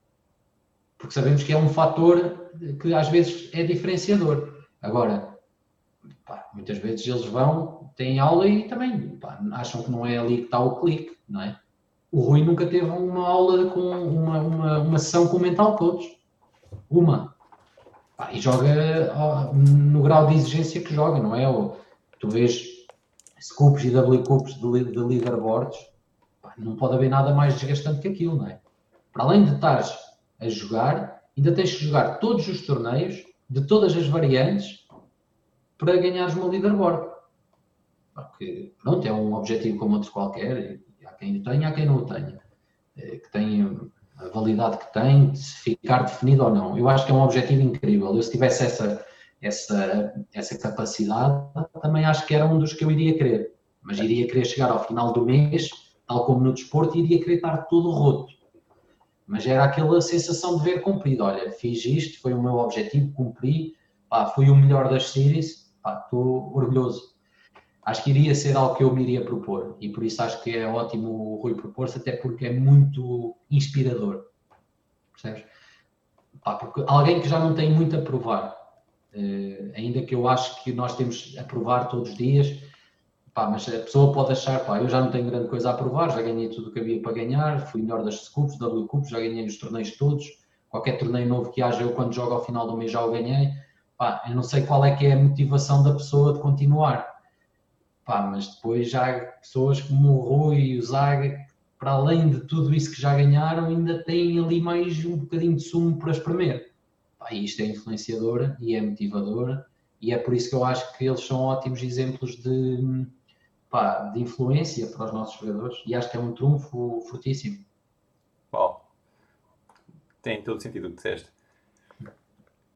Pronto, o pessoal não está aqui a deixar grandes perguntas. A nível da Polarize, acho que já, eu já perguntei tudo o que queria perguntar. Acho que podemos voltar um bocadinho atrás, àquelas mesas com o João Mané. Sim. Então, portanto, se ainda, ainda tiveres. Queres fazer um intervalo? Não, não, podemos seguir. Portanto, o João Mané mandou-te umas tabelas uh, de, de mãos para começar e depois começaste a jogar online. Como é que foi a partir daí? Pá, eu comecei a jogar online, mas era como eu te, como tinha dito, eu nunca, nunca, nunca, nunca defini como objetivo de querer ser jogador profissional. E então, basicamente, abria uma mesita e jogavam pá, umas mesas de cash, levantava-me quando queria e estava feito. Na altura também não havia muitos jogadores profissionais em Portugal, não é? É assim, havia alguma malta que se queria profissionalizar. Pois. Mas aquela noção de profissionalismo, eu hoje, quando olho para trás, acho que dificilmente houve muitos jogadores profissionais até há bem pouco tempo atrás. Pois. Porque pá, a forma como as coisas eram feitas não tinha nada de profissional, não é? Tinha muito pouco de profissional, na verdade. Eram pessoas que não faziam mais nada para além de jogar póquer, mas não eram propriamente pá, exemplos de profissionalismo, pelo menos na concepção que eu tenho de profissionalismo. Agora, eh, Onde é que achas que faltava o profissionalismo? Eu acho que as pessoas basicamente olharam e, e pensaram, pá, vamos, vamos indo e vamos vendo. E iam jogando póquer. Não, não havia não havia grande. Eu, não lembro, eu lembro-me de ir para muitos EPTs com alguns jogadores que na altura eram profissionais e depois, mais tarde, foi com alguns jogadores que eram efetivamente profissionais. Pá, não tem nada a ver. Né? ainda que naquela altura, pá, dadas as, as, as, variáveis que existiam, em que basicamente bastava quase sentar e saber um bocadinho de, do jogo e ganhavas. E por isso eram profissionais que não tinham necessidade de fazer outras coisas para ganhar dinheiro. E era malta jovem. Depois, quando há aquele amadurecimento em que a idade obriga à responsabilidade, em que normalmente eh, a malta mais nova já saiu de casa dos pais, foi viver sozinha e agora sim já tem que ganhar para o, para o, para o dia a dia, aí começou a saber quem era quem e por isso é que começaram a desaparecer jogadores. E se tu olhares para trás, pá, há nomes que nunca mais viste. E se olhares para quem estava em 2010, não são os mesmos que estão hoje. Acredito que aqueles que vão estar em 2022 não vai haver muita diferença daqueles que estão hoje, acho eu. Mas noutras alturas, acho que os jogadores acabaram por, por, por, como não criaram, primeiro não acompanharam a evolução, depois não criaram eh, os tais hábitos ganhadores e acabaram por, pá, por, por entrar em, em, não é em falência, mas entraram falência, quando digo falência não de dinheiro, mas entraram em falência eh, de oportunidade, percebes? Perderam aquele timing, não, não, não conseguiram acompanhar. Eh, eu lembro-me de estar com o Sozinha, eu fui ao APT de Barcelona um ano em que fiquei, partilhei a casa com o Sozinha, com o Wade, com, o Zagal, com o Taquara, e dizer-lhes assim, pá, eu já não vinha a isto há muito tempo e basicamente o que aconteceu aqui é que antigamente eu tinha uma ou duas decisões numa mão e eu agora tenho dez. Aquilo pré-flop havia pá, muito mais raízes do que havia antigamente. E depois, quando chegávamos ao, ao momento de jogar os flops, pá, basicamente todas as jogadas tinham check raises, se não era o flop era o turn, se não era o turn era o river, pá, e as jogadas eram muito mais complexas. Eu dizia, pá, eu basicamente sinto que cheguei aqui, vim jogar no relevado, mas vim de sapatilhas. não havia piton para jogar aquele jogo, estás a perceber? E eu andei ali durante 10 dias depois lá no fim fui tirar, pá, um, pronto, tive um bocado de sorte e correu-me bem lá uma run qualquer num turbo, pronto, até aí, não é? Foi num turbo, o fator eh, sorte acaba por ser um bocadinho mais, a variância, não é? Aí acabei por ter lá um resultado que me safou um bocado daquilo, mas eu senti que estava completamente perdido. E isso garantidamente tem que ser aquilo que a malta que jogava em 2010 sentiu em 2015. Pá, porque o jogo evoluiu muito rápido e porque acho que também a, a, própria, eh, a própria malta que foi para fora do país eh, juntou-se, no fundo, em polos de trabalho. E acho que isso deu ali o clique na malta. A malta que, por exemplo, se tu olhares para a malta que esteve na Polónia, eh, é tudo malta que continua aí.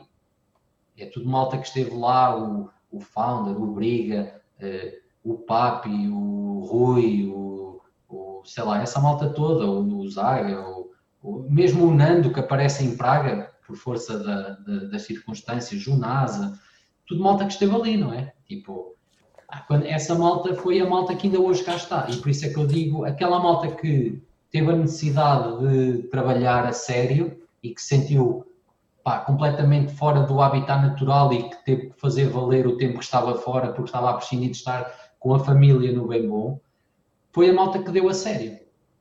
Pá, e são os que estão aí hoje. E são os que destroem e vão continuar a destruir, na minha opinião. Se quiserem, claro.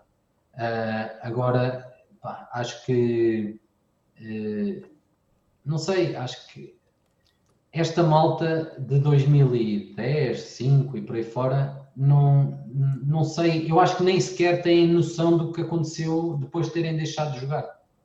E por isso é que eu, quando falo com alguém que me diz o que é o PIO, mas o que é o PIO? O que é que é o, o solver? O que é, o que, é que são.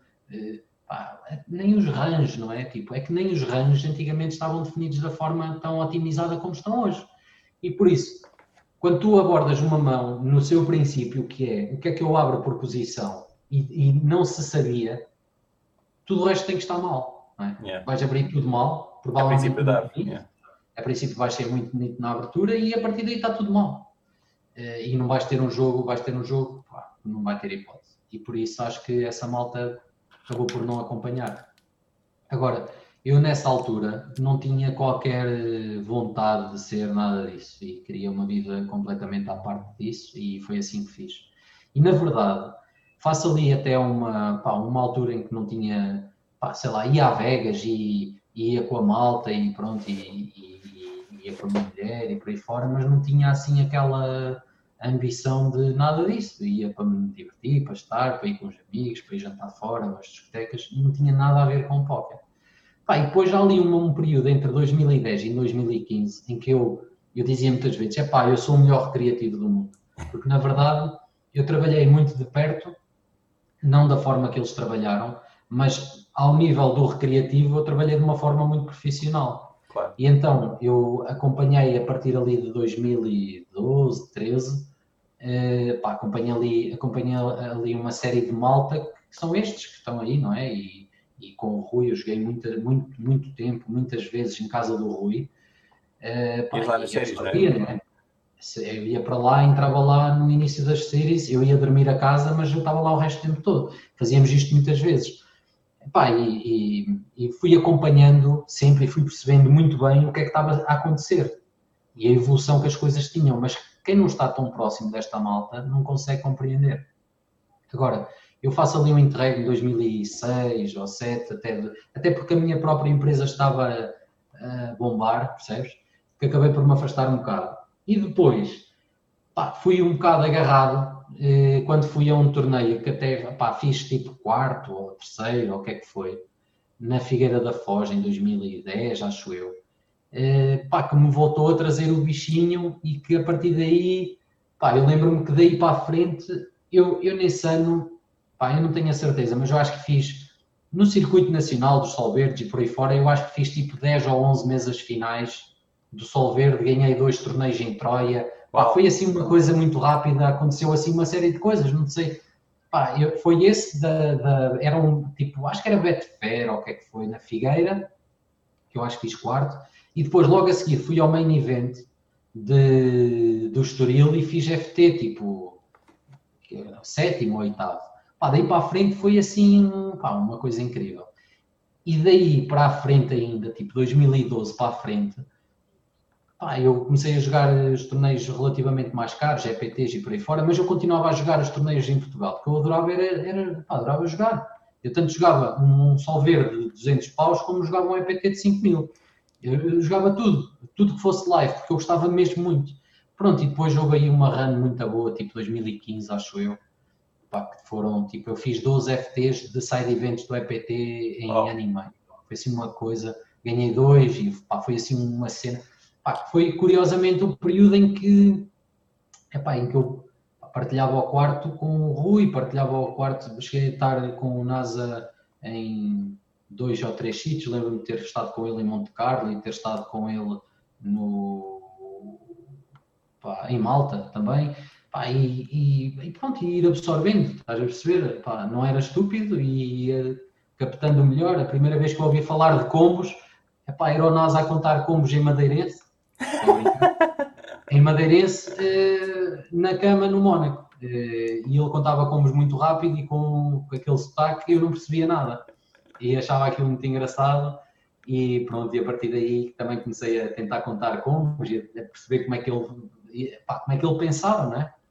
Mas, mas pronto, acho que ainda assim a maior influência de todas foi o Rui. Pá, foi mesmo, para mim, foi, foi mesmo muito influente neste percurso todo porque foi de, sem, pá, foi de longe a pessoa. Pá, ele provavelmente vai-te chegar aqui e vai dizer que eu não percebo nada de póquer e eu acho que é legítimo porque ele está num nível que não tem comparação. Mas no fundo, do que eu aprendi, acho que pá, 90% foi com ele. Eh, das formas, e tu conheces o Rui, ele é assim uma pessoa pouco simpática quando está a explicar coisas, não é? Agora é mais simpático, mas ele era muito bruto. Aí ele dizia, mas isso não faz sentido nenhum, tu nem sequer estás a pensar. E eu ficava, pá, mas quer dizer, não sou nenhum estúpido, mas pronto, levava assim alguns atropelos de realidade, sabes? Mas era bom porque resultava, porque eu ficava a pensar mesmo nas coisas, ia para casa, ia ver como é que poderia melhorar e tal. Pá, e tive ali anos que, pá, que a coisa correu muito bem. Pá, depois eu continuo a jogar e continuo. Eu fui às Bahamas já há pouco tempo e fui, a, vou todos os anos a Barcelona, mas se me perguntar, e, e volta e meia também estive fora a jogar uns W Cups já há pouco tempo. Pá, mas já não é de pensar, ah, vou grindar todos os dias ou vou fazer um mês a grindar, pá, não, não penso nada disso. Não penso nada disso. Por isso, acho que teve aquele, aquele tempo, pá, e, e pronto, depois também a própria vida muda, não é? Tenho filhos e, pá, tenho, tenho outras coisas que não me leva a pensar muito em póquer eh, do lado competitivo, não é? Eh, porque eu, no fundo, já, já absorvo tanto e já vivo tanto póquer com a Polarize que eu sinto que está ok, percebes? Satisfaz necessidades.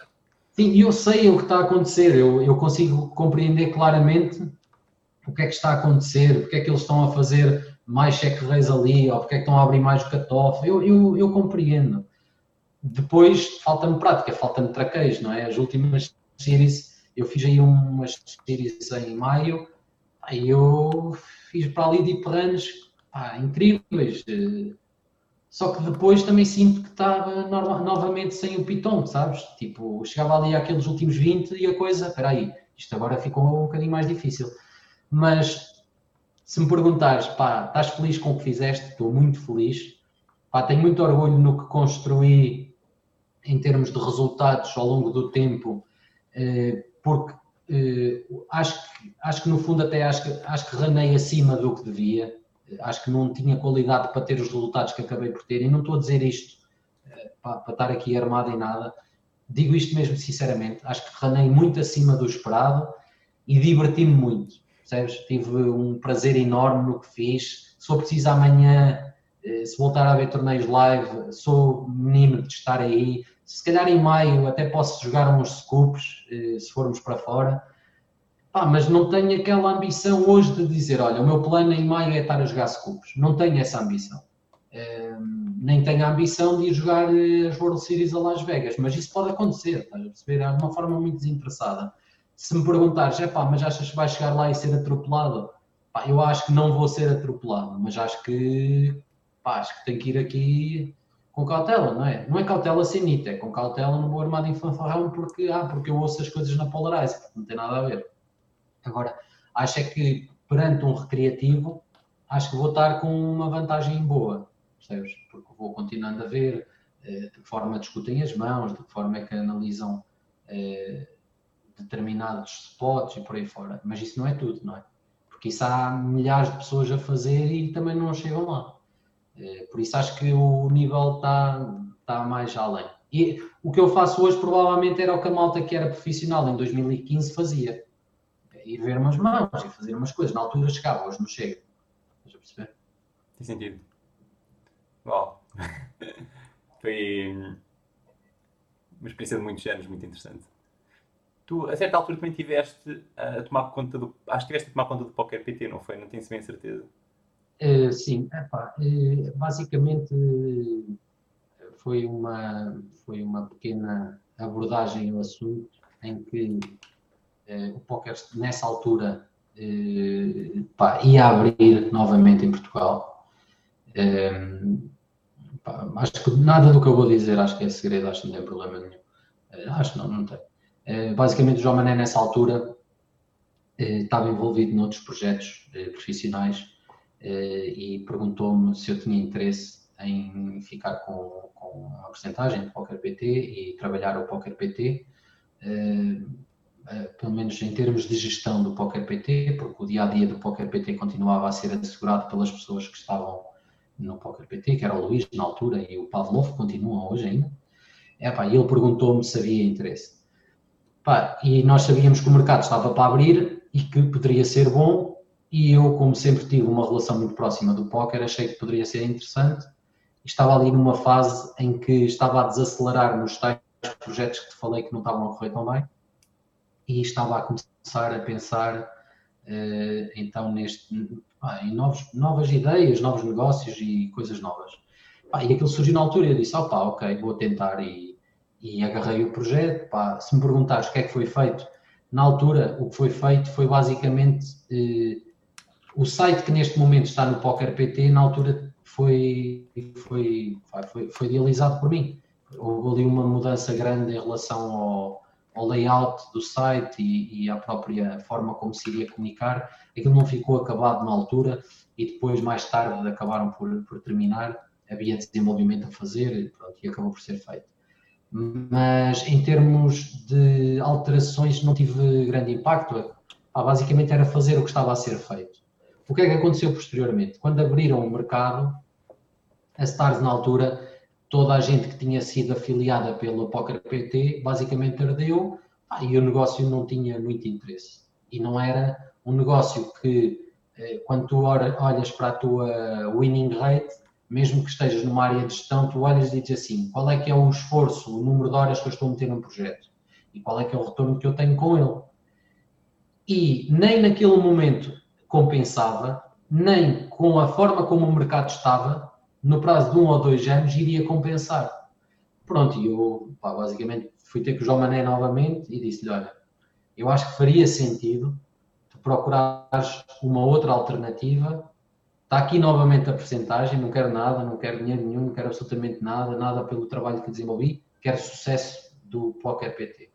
Na minha opinião, acho que devias falar com uma pessoa e disse-lhe exatamente o bloco, eh, curiosamente é o bloco que está a liderar o Poker PT, porque achei que fazia muito sentido, percebes? Porque era alguém que já estava no mercado, era alguém que já tinha muito conhecimento e era alguém que poderia dar um contributo dia, no dia a dia para o negócio. E tinha uma ligação a todas as partes envolvidas, não é? Sim, e acabou por correr bem. Ele, entretanto, estava na Poker News na altura e saltou para o Poker PT. Pronto, e a coisa correu bem. O Poker PT continua a ser um site de referência em Portugal. E pá, e pronto, e tem ali um pequeno contributo de uns meses eh, pá, que não teve, não teve impacto nenhum, acho que não mudei nada. Eh, mas pronto, foi uma experiência e eu próprio percebi que me queria envolver noutros negócios eh, de outra forma e pronto, acabei por não, não, não dar grande grande seguimento àquilo. Pronto, era isso. Isto foi até agora o aquecimento. Estás pronto agora para as perguntas da série? Bota. ok. Então vá. Quando pensas na palavra sucesso, quem é a primeira pessoa que vem à cabeça e porquê? É, pá, é o Rui. O Rui é, é, por isto que eu. Sim, sim. Bom, mesmo. Outro dia, eu, eu, no outro dia tinha, estive aqui a falar com o Rui sobre, pá, sobre o momento em que tu alcanças ou melhor, o momento em que tu redefines objetivos. Pá, e, e tu tens que dizer que o Rui tem que ser uma dessas pessoas quando ele, desde 2015, todos os anos, tem que redefinir para cima os objetivos dele. Pá, eu não conheço muita gente assim. Se calhar sou eu que não conheço gente suficiente. Mas efetivamente, pá, é, é, pronto, é a pessoa que eu olho e digo, pá, ele ganha, continua a ganhar, e não tem só a ver com póquer. Não tem, não tem só a ver com póquer. Tem mesmo a ver com a forma como eu o conheci em, pá, em 2004 ou 2005, e a pessoa que ele era naquela altura, e a pessoa que ele se transformou. E há uma transformação. Obviamente, quem olha para o Rui olha como uma pessoa que sempre ganhou a jogar póquer Epá, eu conheci o Rui noutra fase, em que ele estava ali, pá, meio, pá, meio parado, sabes? Um, em que, como é que eu ia dizer? Eu acho que não sou muito influente, se calhar sou, não sei, acho que não sou muito influente na vida atual dele, mas acho que fui numa altura, pá, em 2006, estás a perceber?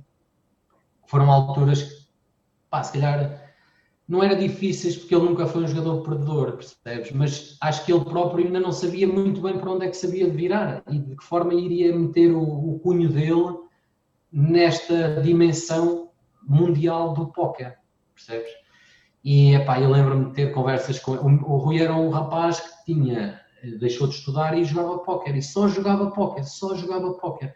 Eu lembro-me de ter conversas com ele dizer, epá, vê documentários, vê cenas no YouTube, pá, conhecimento, conhecimento, conhecimento, porque era isso, eram coisas que eu fazia, não era só póquer, sabes? E então acho que foi importante aí.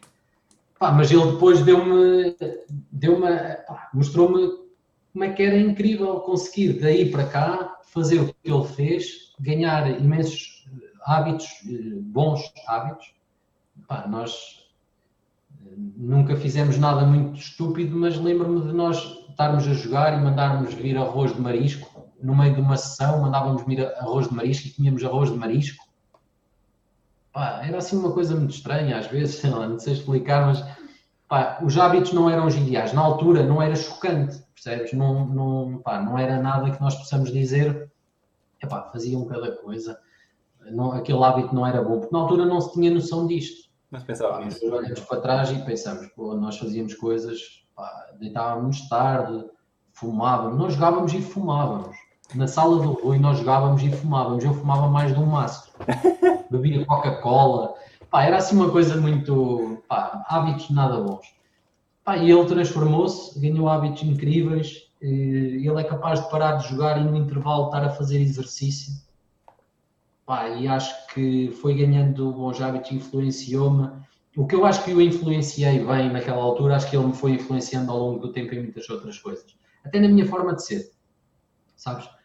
Um, pá, e pronto, e, e, acho que é recíproco a, a, admiração que nós temos, tenho a certeza, mas no fundo acho que é o, se eu tivesse de dizer a alguém, é, é este gajo.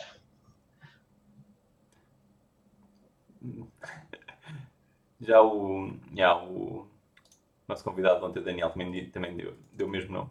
Portanto, acho que é mais, mais pessoas. E atenção, também não quero, eh, também não quero, também não quero deixar de dizer que, por exemplo, o Zaga, depois podia falar de imensa gente, porque no fundo há imensa gente, e não claro. digo isto ah, porque estou a falar de um, não estou a falar do outro, não. Estou a falar de um porque é o, pá, para mim, aquele. Pá, mas eu, eu conheci o Zaga, para teres noção, e ele morava com o Zé Duarte, que também deves conhecer. Ele morava com o Zé Duarte, e eu volta e meia ia à casa do Zé Duarte e fazíamos lá umas sessões. Pá, e ele morava com o Zé Duarte, eles estudavam os dois na, no ISCA, que é um Instituto de Contabilidade e Administração, o que é que era, aqui em Aveiro. Pá, eles basicamente, eh, o Zaga era um miúdo que de repente aparecia na sala, onde nós estávamos a jogar, olhava para nós, perguntava qualquer coisa e ia outra vez para o quarto. E eu achava o miúdo mesmo muito estranho. Então o que é que ele fazia? Ele nessa altura, ele jogava eh, de um dólar. Ele jogava 100 sítios por dia. E ele trabalhava 100 sítios por dia. Ele trabalhava desalmadamente. Pá, era uma coisa inacreditável. Ele todos os dias fazia a mesma coisa. Todos os dias. Pá, e eu, ao fim de algum tempo, comecei a perceber efetivamente o que é que ele estava a fazer. Pá, e aquilo era, para mim, era uma coisa que eu pensava. O que é certo é que, posteriormente, depois há uma altura em que eu vou à casa do Rui e ele foi comigo, pá, e eles criaram uma química logo muito forte, desde o início. O Zaga era muito bom a jogar short stack, mesmo, pá, uma coisa que o Rui olhava e dizia: eu se consigo meter isso no meu jogo, vou ficar um monstro. Pá, e eles começaram, e o Zaga pensava, pá, eu se conseguir aprender o que ele tem para me ensinar, também vou ficar em uma máquina. Pronto, e eles começaram ali pá, a trabalhar em conjunto e a coisa foi-se dando. Isto para dizer que eu conheci o Zaga nessa altura, que ele, pá, ele, a forma como ele trabalhou, eu acho que o Zaga trabalhou de uma forma diferente, que foi, ele percebeu tinha que trabalhar muito para chegar lá, porque pá, porque vinha mais tarde, porque tinha menos prática, porque não, pá, não tinha o mesmo nível de conhecimento. Pá, mas ele trabalhou de uma forma e aquilo que eu mais admiro nele é que ele é a pessoa que eu conheço que consegue tornar o póquer na coisa mais simples do mundo. Porque quando eu falo com ele, eu compreendo tudo. Depois eu não consigo meter em prática. Esqueço-me, não aproveito o spot, ou o spot até é diferente, eu acho que é igual. Mas a forma como ele me fala do jogo, é tão simples, tão simples, tão, tão póquer, sabes? Pá, parece tudo muito fácil. E eu acho que isso é incrível nele e acho que ele, eh, ele eu às vezes dizia, é pá, sentei-me ali numa mesa com um gajo num torneio e pá, fui completamente atropelado. E ele dizia-me, pá, mas porquê é que tu dizes isso? Se calhar ele teve foi muito jogo.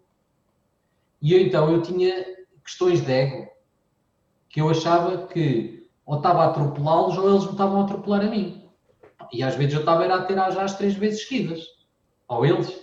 E então eu desvirtuava um pouco a, a minha realidade do jogo por causa disto. E ele foi muito influente nisto, porque ele tirava o ego todo da coisa, tornava o póquer muito simples e não havia aqui ego. Ele, se fosse tributado três vezes, era tributado três vezes e está tudo bem. E eu não, eu fervia logo à terceira, eu calma, isto não pode ser assim, amigo, eu vou pôr aqui um travão. Pá, então acho que ele também é, pela forma como conseguiu acompanhar este ritmo que já ia, pá, ele já chegou tarde. Nunca ninguém chega tarde, mas em comparação ao Rui, por exemplo, ele já chegou tarde e eles chegaram a patamares muito próximos já há uns anos, não é? Por isso ele conseguiu muito rápido chegar muito, muito, muito rapidamente lá. E então também acho que é, pá, acho que é um, uma pessoa que tem que estar associada à palavra sucesso, percebes? Mas pronto, pá, depois conheço outros, sei lá, e que não tem nada a ver com póquer, mas, mas sim, acho que, acho que são pessoas que, para além de influenciarem pá, muito, também acho que têm que influenciar muita gente, têm que ser inspiradoras, percebes? E, e quando são inspiradoras, têm que estar ligadas à palavra sucesso. É? Olha, com, com este discurso agora, o Rui NF escreveu o jantar pago. Ah, voltaste a ter o teu jantar. Tenho outro, ok. Deve ser outro. Deve ser outro. e já agora, há bocado falaste que uh, uma das coisas que influenciaste o Rui foi, de certo modo, absorver a parte cultural, ver documentários, etc. Qual é o teu documentário ou filme favorito? Uh, pá, eu não vejo muitos documentários, uh, nem vejo muitos filmes. Uh, o meu filme favorito é um filme já muito antigo, que é o Mulholland Drive, que é do David Lynch. Pá, que é um filme muito. Se não viste ainda, vê. É Mulholland Drive. Uh, David Lynch. É aquele tipo. É aquele. É, Mulholland é, é M-U-L-H. Mulholland Drive. É, é, um filme que é um filme dentro de um filme, sabes? Tipo, aquilo é uma ah. coisa inacreditável em que não há nada no filme que aconteça por acaso. Tipo, até o raio de um telefone branco tem um significado. Eu já vi o filme tipo três ou quatro vezes e pá, para mim é inacreditável. O filme arrepia-me, percebes? Não é assustador, é inacreditável. É uma obra de arte, na minha opinião. É tudo pensado. Mas eu não sou grande crítico de cinema, nem tenho grande conhecimento. Mas para mim aquele filme, pá, é uma coisa inacreditável. Mas depois gosto de outros filmes assim mais, pá, sei lá, aquele Sete Pecados Mortais e filmes assim mais normais, pá, também adoro. Agora, eh, por exemplo, séries, é outra série do, do David Lynch, é um, Twin Peaks, não sei se alguma vez ouviste falar, faz parte da minha infância, é isto, em que eu tinha tipo 12 ou 12, 13 anos, na infância era aquela idade assim, pá, e era um filme que havia a Laura Palmer, que era Aquilo foi um homicídio numa cidade, numa zona dos Estados Unidos que era Twin Peaks. Isso é para si calma. Provavelmente sim, mas se calhar uma versão recente. Ah, mas a original tens que ver, é David Lynch. Também é um, pá, é um, é um power, sabes? Tu ficas baralhado. É, mas essa sim, já é assim um bocado mais de suspense, já tem assim uma cena mais estranha. Mas, mas pronto, são esses dois. Agora documentários não, pá, eu não vejo muito. Uh, pá, vejo um ou outro assim da Netflix, os documentários que eu gosto de ver são aqueles que apelam um bocadinho à, à motivação, sabes? Uh, mas não, pá, não tenho assim nenhum que eu diga, pá, foi inacreditável, sabes?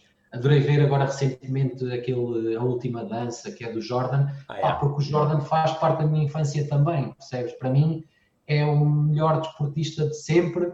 Agora percebi que ele se calhar pá, não era tão aquilo que eu pensava, estás a perceber? Tipo, eu não gosto muito daquela ideia de vale tudo para ganhar. Eh, para mim não vale.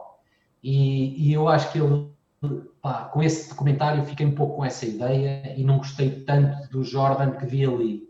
Mas adorei aquele Jordan que vi em, em 1900 e troca o passo, já não me lembro, 90 e tal. Pá, que para mim foi uma das. Tirando o, o, o jogador de futebol, o Ronaldinho, o Ronaldinho, eh, o fenómeno, não é o Gaúcho, é o outro, o fenómeno. Ronaldo. Aquele, sim, que para mim foi outra inspiração. É tudo muito ligado ao desporto, epá, mas pronto, sempre foram assim as, as inspirações que eu tive. É, para mim, esse, é, eu via vídeos, eu jogava futebol na altura e eu via vídeos dele antes de treinar e chegava ao treino e tentava fazer a mesma coisa. E fazia às vezes arrancadas incríveis com fintas e não sei o quê. E para mim eu ganhava o dia com aquilo e adorava ver, epá, e pronto, estive muito ligado ao futebol. Um, mas sim, pá, de resto não tenho assim nada que uh, pá, não, também não, não sigo assim muita coisa para, para, para. Ou melhor, não é assim muito facilmente. Sei lá, se calhar se perguntar já a malta de 30 anos quem é a maior inspiração deles, eles vão te dizer, ah, é o Elon Musk. Pá, para mim não é. Eu admiro muito o que ele faz, mas não me inspira, sabes? Não, não me diz assim grande coisa, não tenho assim nada que diga, pá, é inacreditável. Uh, e, e, também te digo, também não há assim muita gente que eu olhe e que eu acho que é inacreditável. Não, pá, acho que as pessoas são boas nas funções que têm, mas não me inspiram.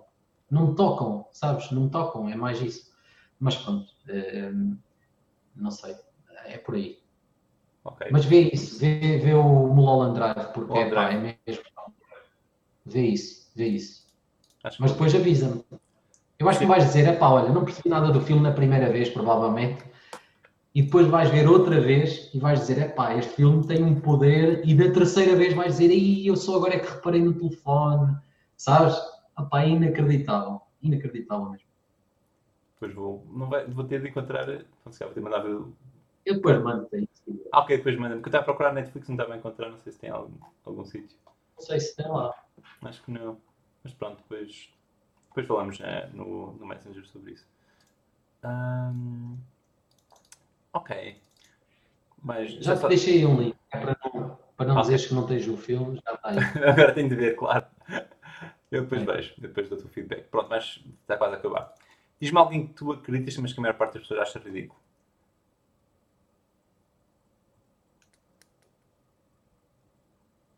Vai ser difícil. Pá, hum, não estou a ver ninguém.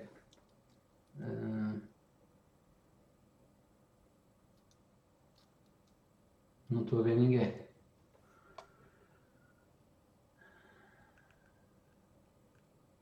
Não sei. Não, não, é que não estou mesmo a ver ninguém que, pá, eu por norma não. Primeiro não acredito muito nas pessoas até as conhecer bem. E depois as pessoas que eu acredito foram pessoas que já me provaram que valia a pena acreditar nelas, não é? Ah, mas não estou a dizer, eh, não estou a dizer pessoas, estou a dizer algo em que tu acreditas, por exemplo. Ah, algo, algo. algo. Ah, eu pessoa. É como a cena do Rui achar que podia, podia ser jogador de futebol. Hum. Algo em que eu acredito e que ninguém acredita. Uh...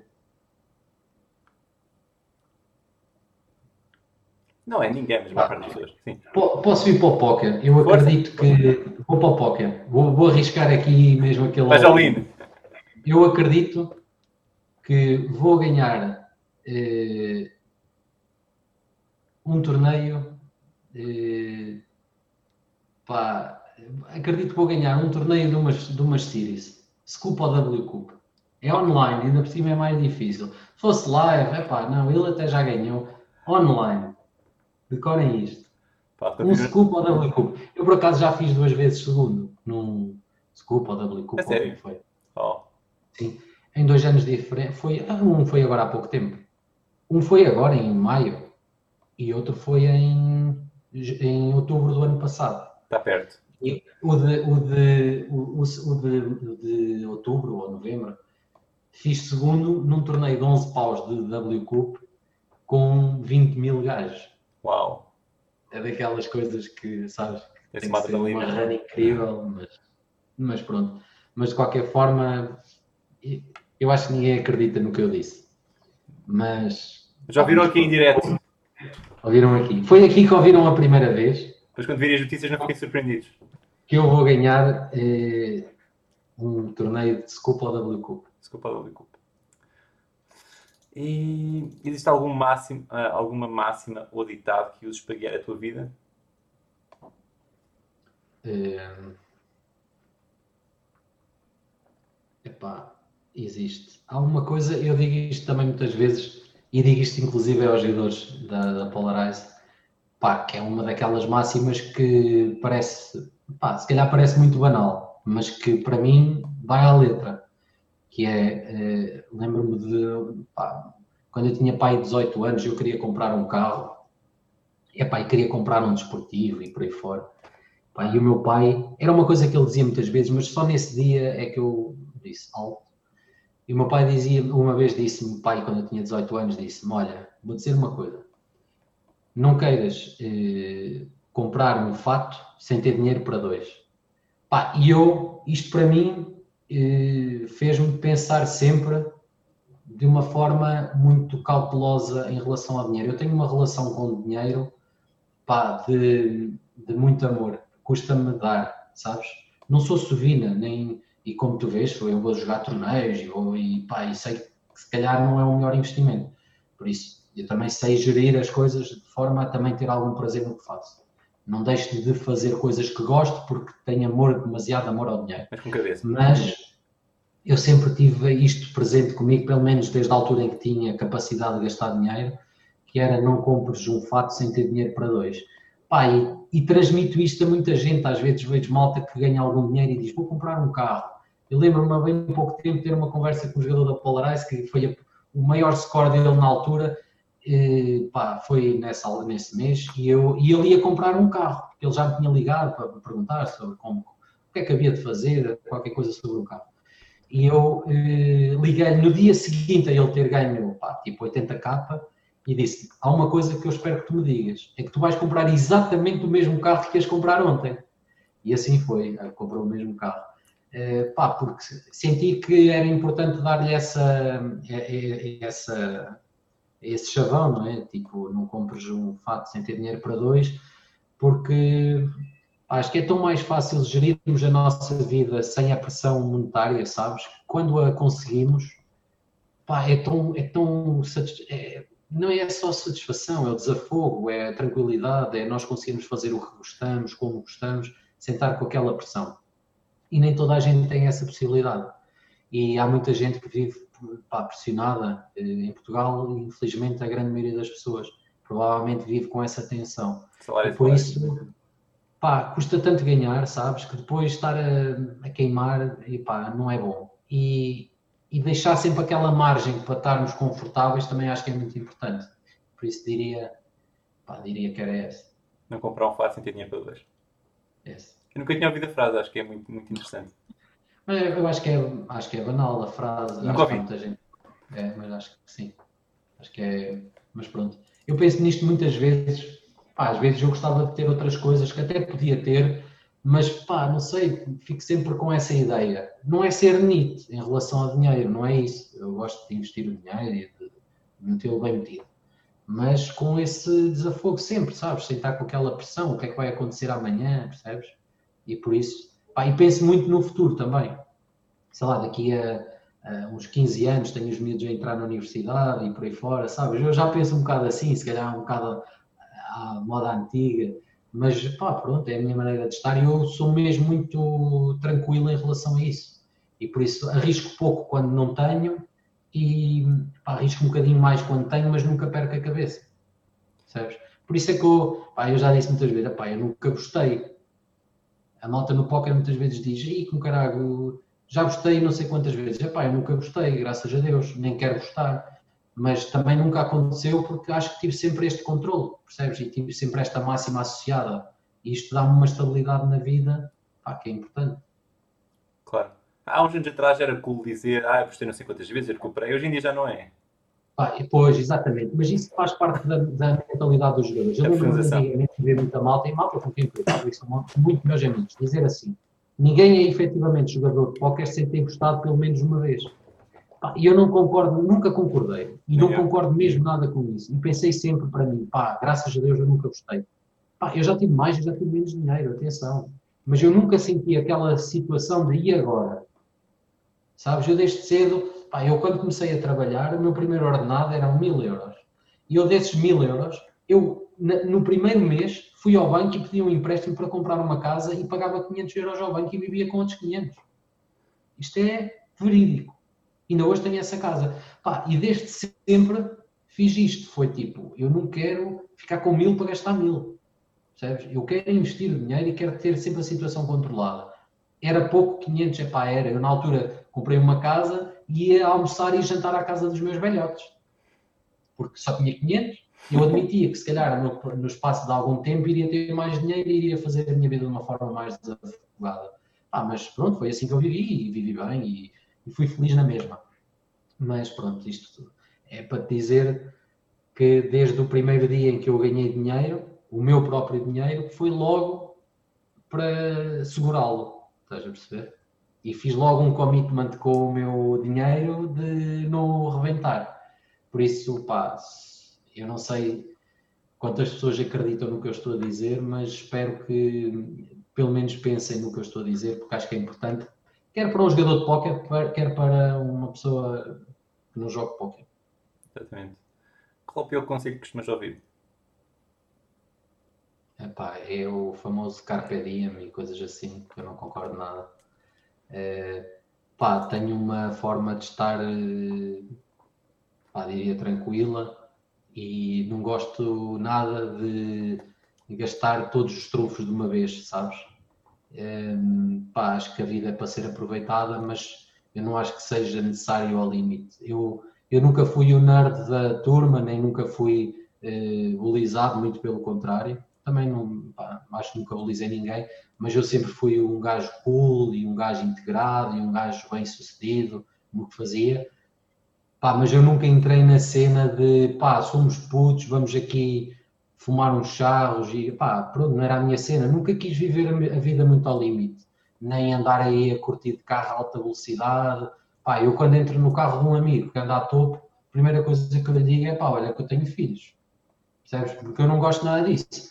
Pá, gosto de viver a vida de uma forma bem disposta, eh, mas consciente, percebes? Eh, mas eu não estou a dizer nada sobre a malta eh, fumar. Eu fumei, não é? Eu não tenho nada contra isso. Eu é que sempre tive muito medo, percebes? De ir ao limite. Eu nunca quis ir e nunca quis pôr-me a coisas que eu não controlava. Essencialmente isso. E por isso, quando eu sei que, quando eu não sei o que é que vai acontecer, eu fujo eh, desses cenários. Pá, então eu sempre fui aquele gajo quando a malta se ia embabadar, eu alto, ou quando a malta eh, pá, queria fumar uma erva, e eu não tenho nada contra isso. Mas pá, eu tinha medo, sabes? Tipo, pá, eu não queria entrar, porque eu depois não sabia bem como é que ia reagir e, pá, porque não acredito muito nessa cena do Carpe Diem. Por isso acho que não é um bom conselho. Acho que é preciso consciência em tudo e pá, o meu discurso, se calhar, não é nada cool, eu percebo isso. Muito provavelmente a grande maioria das pessoas está a dizer: é pá, que gajo chato, eh, é boring o discurso, mas na verdade é o que eu acredito mesmo. E por isso, Carpe Diem não é para mim. Acho que tem todo o sentido aquilo que disseste. Pronto, a nível das minhas perguntas é isto. Uh, deu para duas horas, quase 2 horas e 40, não foi mal. Uh, foi bastante bom. Um, que eu queria, queres, queres parar aqui? Queres responder algumas perguntas que o pessoal deixou no chat, como quiseres agora? Não, vamos, vamos. Pronto, houver uma pergunta que não queiras responder, depois é uma questão de dizer. Aqui o Ivis Wasted diz: uh, Podes fazer pergunta ao Norte, os termos da candidatura podem ser negociados ou não há chance? Não, nós temos um contrato definido uh, e esse contrato é igual para toda a gente. Nem seria justo não ser. Uh, independentemente, é aquilo que eu te dizia. o nosso filtro existe e as pessoas que vão entrar têm determinadas características. E não são, não são 95% das pessoas, são 100. E como são 100, elas têm determinado contrato. E esse contrato tem que ser igual para as 100. Não seria justo que fosse de outra forma. Mesmo em relação à malta que está na Polarize, os contratos são iguais. Toda a gente tem o mesmo contrato. Desde o, da pessoa que entrou na Academy à pessoa que joga no nível máximo. São, todos os contratos são iguais. Por isso não há forma de nós negociarmos os contratos. Pá, não quero dizer que não possa mudar um dia. Agora, acho que não vai ser esse o caminho por agora. Acho que vai ser eh, permanecer com os contratos da forma que eles estão, em que eh, os direitos e os deveres são iguais para 100% das pessoas. E nós estamos cá para cumprir com 100% das nossas obrigações também. Para com todos, não é para com 95%, é com 100% também. O João Bre diz: Norte, a Polarize já comprou alguma vez make-up de um jogador que jogava noutra equipa e queria muito trabalhar com vocês? Sim, uh, isso já aconteceu. Uh, pá, questões muito. não é muito normal. Também não há muitos jogadores que saiam de make-up de outras equipas. Não quer dizer que a Polarize não tenha jogadores que tenham saído com o make-up daqui, mas não, quando, quando, quando nós acreditamos que o nosso jogador eh, vai ser a tal questão de eh, quando, e não vai ser a questão se vai acontecer ou não, ele vai permanecer connosco independente do make-up e vamos meter esforço nele eh, para conseguir levá-lo ao, ao, ao, objetivo dele. Eh, em relação ao oposto, já aconteceu, não são muitos casos, acho que tivemos dois ou três casos, talvez quatro no máximo, e são questões que podem ser vistas. Mas sempre, isto aqui é, pá, é 300%, é a tua equipa tem sempre que concordar com essa eh, possibilidade. Nós jamais vamos buscar um jogador contra a vontade de quem quer que seja. Jamais. Até porque nós não queríamos que isso acontecesse connosco. Por isso, se a tua equipa concordar e se achar por bem que isso aconteça, e se nós também tivermos interesse, porque eu não faço ideia, é, poderá haver essa possibilidade. Não é uma porta fechada, no fundo. Isso é, interessante, acabam por ser mais sérios e mais profissionais do que se calhar as equipas de futebol, não é? Ah, eu acho que tipo, o nosso ecossistema é tão pequeno eh, que se nós não tivermos eh, eh, boas práticas, no fundo estamos aqui a mandar tiros nos pés uns aos outros. Por isso eu acho que temos que tratar os outros como queremos que nos tratem a nós, não é? E acho que não faz sentido nós andarmos aqui, tipo, jogadores de futebol a querer roubar eh, o astro. Porque o astro nós vamos criá-lo, independentemente de onde ele vem. É aquilo que eu dizia no início. Pá, estão aí 10 ou 12 astros que vão surgir no próximo ano, eu tenho a certeza. E a Polaris já cá os tem. E vai formar mais a partir de 2021 e 2022, espero eu. Por isso, acho que não há necessidade. Acho que, acho que toda a gente tem capacidade de criar valor nos jogadores e os jogadores conseguirem apresentar-se a um nível elevado e ganhadores. e acho que há, há, muitos jogadores para andarmos aqui aos tiros eh, nos pés. Por isso, acho que tem que ser tudo dentro de, uma, pá, de, um, de um perfil de boas práticas entre as, entre as escolas. Aliás, as escolas neste momento comunicam eh, quando há jogadores que saem com alguma, algum tipo de dívida, porque isto também acontece, volta e meia, há vezes jogadores que aparecem com dinheiro Pá, mas é aquilo que eu, que eu digo. São pessoas que nunca mais vão conseguir jogar póquer. Porque sozinhas, da maneira que se mostraram ser, garantidamente não têm perfil. E talvez fossem lá com ajuda. Mas se também não mostram capacidade de querer ser ajudadas, elas não vão conseguir chegar lá. E alguém que desaparece com dinheiro é alguém que não quer ser ajudado. Por isso, as portas fecham-se a essas pessoas nas escolas praticamente todas. E, e sobre isto, uh, sei lá, nós comunicamos com uma exploit ou com outra escola qualquer sobre quem está a sair com o dinheiro nosso ou com o make-up que deveria pagar por algum motivo ou quer que seja. E se houver necessidade de, ok, mas eu quero mesmo este jogador, há maneira de nós encontrarmos aqui um equilíbrio, é pá, olha, pagas make-up ou pagas uma parte de make-up ou quer que seja. Encontra-se maneira, também não estamos aqui para evitar que alguém tenha sucesso. Se acharem que aquele é o caminho, tudo bem nós fazemos a nossa parte e cedemos no que pudermos. Agora, também não vale a pena andarmos aqui a querer roubar jogadores não sei o que. Há tantos, não é? Eh, têm é que ser trabalhados. Isso é que vai dar eh, o desafio. É? Por isso, sim, não tem nada a ver com o mundo do futebol. Sim, é bom. O RNIFRA14 diz que entra na Polarizer com contrato full-time. Assim, eh, nós já fizemos a experiência de ter alguns jogadores, e inclusive neste momento ainda temos alguns jogadores que trabalham, eh, mas é a tal história. Neste momento não há forma de ninguém conseguir eh, jogar mid-stakes sem ser profissional full-time. Eu admito que é possível, provavelmente nos, nos micros low, porque ainda não é tão, tão, tão exigente, não é? E porque ainda há muita gente que, pronto, que joga de uma forma tranquila, mas pá, se a pessoa olha e, e disser, pá, eu quero ser profissional e o meu objetivo é jogar mid-stakes, não há forma de chegar lá, mesmo que a Polarize diga, ok, vamos tentar, e até pode acontecer, mas ninguém vai chegar lá. Não, não, não dá, porque é tão exigente, o número de horas. Aquilo que eu gosto de, de, explicar às vezes às pessoas que estão menos por dentro do póquer, basicamente é pá, eu tenho jogadores que em 2018, 17, 17 entraram na Polarize e daí para cá dormiram a pensar em póquer. Estudaram tudo o que podiam estudar. Seguiram todas as indicações que, que tinham que seguir. E alguns tiveram dificuldade de chegar lá. Imaginem alguém que só vai fazer isto part-time. E não é por falta de capacidade daquelas pessoas. É porque efetivamente está muito exigente.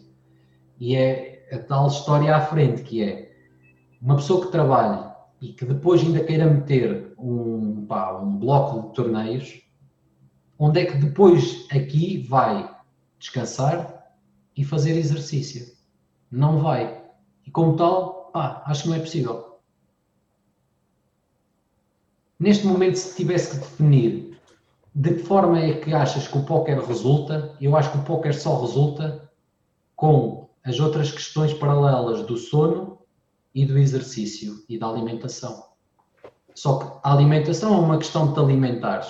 Tens um horário em que te alimentas independentemente se jogas ou não. O exercício e o sono é tempo que te tiram ao tempo de póquer. Se ainda tiveres que meter um bloco de trabalho, onde é que, onde é que isto vai encaixar? Percebes? Não dá. Não dá. Por isso, eu, eu acredito que é possível alguém entrar na Polarize ainda com alguma, alguma carga laboral normal trabalho, não sei, não sei quantas horas, mas é possível. Mas é alguém que nunca vai conseguir, enquanto isso acontecer, chegar lá. Uh, e acho que não faz parte dos objetivos de ninguém jogar eh, micro-low durante muito tempo. Por isso, acho que é um bocado por aí. Ok. O Avis West diz: Na primeira vez que me candidatei, batia os torneios 10 paus com um sample grande, mas disseram que só iria jogar até 5 euros. Esse tipo de coisas também não é negociável? É, o facto de termos jogadores que estão a bater é, determinado valor é, dos torneios, pois eu acho que o Zaga já cá esteve, mas se calhar no outro dia ele até pode falar melhor sobre isto mas basicamente aquilo que nós queremos é que todos os jogadores cheguem lá acima. E eu quero que eles joguem o mais caro possível porque é onde eles vão ganhar, ganhar mais em, em valor. Agora, aquilo que eu não quero é queimar a carreira de ninguém. E por isso, quando nós dizemos a alguém que vai jogar torneios de 5, não é porque nós queremos poupar. Muito pelo contrário. Aquilo que nós queremos é fazer com que esse jogador ganhe mais longo prazo. Por isso, se alguém entra na Polarize e acha, por algum motivo, que, que bate os torneios de 10 ou de 15 ou de 20 e que de repente está a, tornar, a jogar torneios de 5, esse motivo é porque houve uma, uma avaliação muito cuidada, mas muito cuidada mesmo por parte do Zaga, que o faz acreditar que o melhor para aquele jogador naquele momento da carreira é jogar um torneio, torneios até 5. Muitas vezes a evolução é muito rápida nós temos jogadores que estão a jogar torneios de 5 e, e pá, muito rapidamente, porque a avaliação é feita, não é naquilo que eles estão a ganhar. Nós também temos jogadores que estão a perder, ou que perderam durante um período e continuaram a jogar high stakes. Porque eram jogadores que sabiam o que estavam a fazer, que estavam a jogar aquele limite da forma, pá, não digo perfeita, mas digo de uma forma muito consistente. E depois há o fator variância. E pode acontecer ao contrário, que é um jogador estar a bater o limite de 10 e tu discutires algumas mãos com ele e perceberes que ele ainda não está preparado para, para ter aquele field. E por isso tens que lhe dar, provavelmente, até para às vezes por questões de confiança e do início da própria, do próprio trabalho na Polarize, dás-lhe torneios de nível pá, de bem de 5 euros ou dólares e de repente ele começa a escalar. E temos imensos casos. O Schneckas recentemente falava em algumas entrevistas que, pá, jogava micros e de repente está a saber a jogar torneios de 5 mil. Pá, e não foi em tão pouco tempo, foram, é, estamos a falar em dois anos. Não conheces muitos jogadores que em dois anos passem dos 5 dólares para os 5 euros, para os 5 mil euros. Não há muitos. E por isso, ele próprio também fez, eh, oscilou entre torneios de 100 e torneios de 50 e torneios de 20 e voltou aos torneios de 100. Porquê? Porque a Polarize, volto a dizer novamente, há uma preocupação muito grande, mesmo muito grande, em preservar a carreira do jogador. E isso faz ao poupá-lo à exposição do próprio make-up. O jogador que entra em make-up é um jogador que muito rapidamente sai do equilíbrio. Ainda que o jogador esteja sempre em make-up. Mas uma coisa é estar num pequeno make-up, outra coisa é acabar num buraco muito grande. Basicamente começa-se a colocar tudo em causa. Inclusive a própria permanência na Polarize pode ser colocada em causa. E nós, como quem temos connosco, acreditamos muito neles, também não queremos que isso aconteça e queira ir embora. Queremos que cá continuem e que sejam os jogadores ganhadores. Por isso, quando nós dizemos a alguém vai jogar torneios de 5, 10, 20, o que quer que seja, fazemos-lo para preservar a carreira da pessoa e para lhe dar, em alguns casos, confiança. Depois disso, o que acontece depende muito da própria, pá, da própria circunstância, da própria evolução da pessoa. Mas tanto há casos em que no mês passa de 5 a 100, como de repente passa de 100 a 5. E há jogadores que saem, descarrilam completamente, pá, por questões às vezes até mais mentais, e que nós temos que resgatá-lo, não é? Temos, temos ter um plano, percebes? A Polarize recentemente criou um, pá, um plano eh, de, de, de, recuperação dos jogadores que fogem da, daquele equilíbrio. Eh, e é uma coisa que estamos agora, é uma das nossas novidades, pá, é formas mais eficientes de conseguir com que o jogador, eh, sem sentir esta, esta situação de tão a punir, eh, voltar ao equilíbrio. Eh, porque na verdade não é punir ninguém. Quem me dera que toda a gente jogasse pá, muito caro e que batesse os limites. Era perfeito, não é? Mas, pá, mas não é assim que as coisas acontecem. E por isso o facto de terem dito que ia jogar torneios de 5 e que provavelmente teres achado que, pá, que não era para ti, isso também mostra uma coisa, é que nós não estávamos certamente em sintonia. Uh, e é esta sintonia uh, de perceberes que aquilo que nós queremos para um jogador é o melhor para ele próprio. Às vezes metemos o interesse do jogador acima do interesse da Polarize, por alguns momentos. Isto mostra que nós só queríamos o teu bem, percebes? Uh, mas pronto, pensa nisso. Provavelmente, não, às vezes não é fácil explicar ao jogador isto, e eu, por isso é que eu tive aqui estes, estes minutos a tentar, pá, de uma forma mais minuciosa, explicar este problema, porque acho que é mesmo de. Pá, quem joga na Polarized já sabe, quem não joga tem que pensar nisto de uma forma construtiva. Deve ser muito difícil estar a tentar. É um bocado como ser um pai, não é? Estamos a dizer aos, aos, aos filhos para fazerem as coisas bem, porque achamos que é o melhor para eles, eles veem aquilo como estamos a aprendê-los e não deixá-los. É. Sim, é. sim. O, vamos aqui à última pergunta. Uh, qual é que era? Espera só um bocadinho. O Dr. Zebra 44 pergunta que pessoas é que para o Norte foram ou são os mentores da vida e carreira dele? E é a última pergunta. Bah, em primeiro lugar, da minha vida, eh, não, não, não há como não ser as pessoas que nos são mesmo muito próximas e aí tenho a minha família, não é? tenho o meu pai o meu irmão e a minha mãe, que foram as pessoas que me, pá, que me criaram, no fundo, as bases eh, de ser uma pessoa séria, trabalhadora eh, e que, e que acaba por ser a base de praticamente tudo. Eh, e depois disso, é como eu digo, pá, não tenho, não tenho assim grande, nunca tive grandes ídolos, não, acho que há, pá, pronto, é repetir um bocadinho o que disse anteriormente. Acho que é, é, o grande, a grande alteração que eu tive na minha vida é, prende-se exatamente com, esta, com estes dois amigos eh, que tenho aqui na Polarize e que, pronto, e que no fundo acabaram por me ver, eh, pá, sei lá, ser uma pessoa pá, como outra qualquer, ter pouco hábito de fazer as coisas bem, eh, do ponto de vista do, desta, desta forma saudável de ser, porque acho que isso foi mesmo o boost que eu dei na minha vida nos últimos cinco anos, foi este.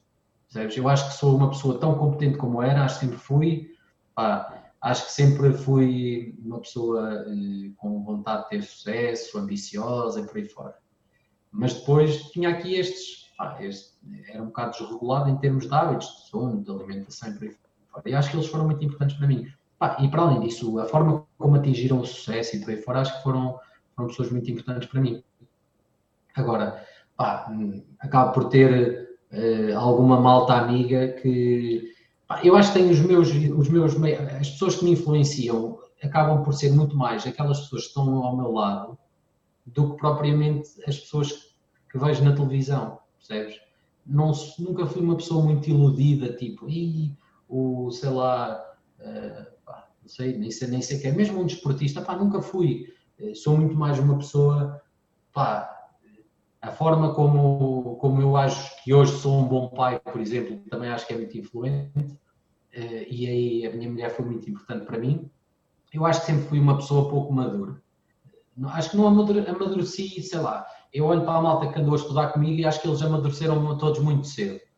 E eu acho que não amadureci tão cedo. E acho que a minha mulher, a Catarina, foi uma pessoa muito influente para o meu amadurecimento.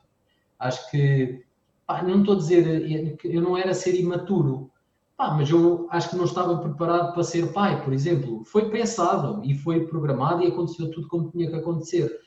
Mas depois de, de, ser pai, eu acho que não estava, sabes? Tipo, não sei se alguma vez te aconteceu isto ou não. Acho que tens um filho, não tens? Tenho uma filha. Uma filha. Uma filha. Pai, não sei se isto aconteceu, isto é uma cena muito pessoal, mas que eu não tenho nenhuma vergonha de o dizer. Eu não estava preparado. E quando aconteceu, pá, quando vi o meu filhote nos braços, eu, eu pensei, é pá, eu se calhar não estava preparado. E acho que a Catarina foi muito, muito influente pá, na forma como ela conseguiu ser boa mãe e gerir tudo o que nos rodeava, de trabalho e por aí fora, pá, foi fenomenal. E ela também é uma pessoa que me influenciou muito. E por isso, acho que uh, a minha grande transformação acontece nos meus últimos 10 anos. Uh, acho que os últimos 5 foram muito influentes e acho que foi aí que, eh, para além daquilo que for, foi a minha influência maternal e paternal, acho que estas três pessoas, de formas muito diferentes, acho que foram muito importantes para mim. Agora, pá, não sei, pá, não, não há uma pessoa que eu veja aí pá, na televisão ou, ou pá, eu gosto de ver coisas diferentes, não, não, não me. Pá, sei lá, às vezes vejo uns TED Talks que acho incrível e acho que há pessoas fascinantes, mas que não olho para aquilo como um ídolo, sabes? Não, pá, não me diz, tipo, eu não quero ser como aquela pessoa, eu nunca quis ser como ninguém. Um, e a única vez que tentei fazer alguma coisa como alguém foi aquilo que eu estava a contar há bocado, que ia após treinos tentar fazer o que o Ronaldo fazia pá, mas eram fintas, não era como ser humano, não era como, pá, não era nada disso. Por isso eu nunca quis ser como ninguém, quis, pá, aliás, eu nunca pensei muito sobre isso, estás a perceber? Mas eu quero muito ser um bocadinho como o Rui, um bocadinho como o Zaga, um bocadinho como o Jorginho, muito como a minha mulher, eh, percebes? Pá, quero ser um bocadinho desta gente toda, muito como o meu pai, muito como a minha mãe, como o meu primo e tal, pá, e é isto. Eh, eu quando falo com pessoas que eu acho inspiradoras, eu tento absorver mas depois não olho para a pessoa e digo é isto, é uma pessoa que está ali num pedestal, quase como um Deus, pá, e pronto, e em Deus também não tenho assim muitas crenças, por isso também não, não é por aí, e acaba por ser assim tudo muito... Pá, eu diria que eu não sou uma pessoa muito espiritual, sabes? E isso também me leva pá, a ver as coisas se calhar assim de uma forma muito crua e desinteressante, é, porque eu não olho, não olho para nada como iluminado, nem olho para ninguém como ser pá, diferente de toda a gente. Mas dentro daquilo que são aquelas características humanas, eu tento ir buscar lá aqueles bocadinhos. Às vezes de pessoas que, pá, que pá, vejo no café, mas que acho curioso, sabes? Até malta do póquer, percebes? Um, e há pessoas que me, pronto, que me inspiram um, e que têm pequenas coisas, estás a perceber? Uh, ou que eu gostava de ter e que não tenho. Não é? Há pessoas que têm coisas que eu não tenho e eu opa, até acho engraçado, não é? mas pronto, acho que é um bocado por aí. Então tentas ser a melhor versão de ti próprio, inspirado nas pessoas que admiras, Sim. não é?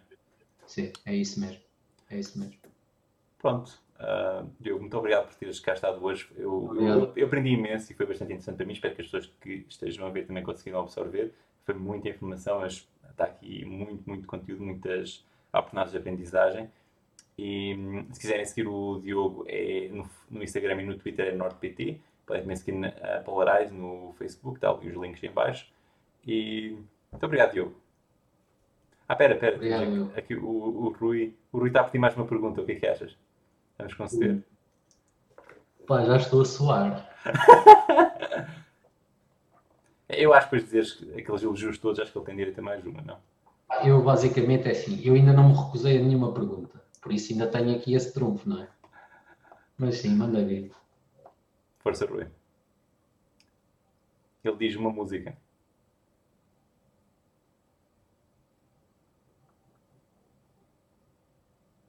Uma música. Ah, ok. Ele queria tipo um, um encore ou assim. Ele queria mais, ok. Acho eu. O quê?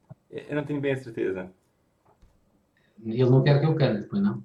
Não tenho bem certeza. Eu acho que ele estava a usar a expressão. Ok, eu acho que ele está a trollar. Ok. Então vá, Diogo. Obrigado pelo convite. Um abraço ao Rui, obrigado por ter estado aqui a, a assistir. Então vá, Diogo, muito, muito obrigado. E continuação muito sucesso, muita saúde. Ah, Um beijinho à tua filhota, que ainda não conheço, mas qualquer dia marcamos aí qualquer coisa e os miúdos conhecem. Quando viajas a Lisboa, avisa. Estás em Lisboa agora? Sim, Não sabia. Ok, está combinado. então vá. Olha que, eu- olha que eu ligo. Estou a contar com isso. Ok, está combinado. Então vá. Um grande Abraço. abraço e tudo bom. Tá, abraço, obrigado. Foi uma entrevista longa, mas tu ficaste até ao fim e quero agradecer-te por isso. Espero que tenhas gostado. Não te esqueças de subscrever aqui se quiseres saber mais sobre mim e o que estou a fazer, aparece em aquimber.pt. Obrigado.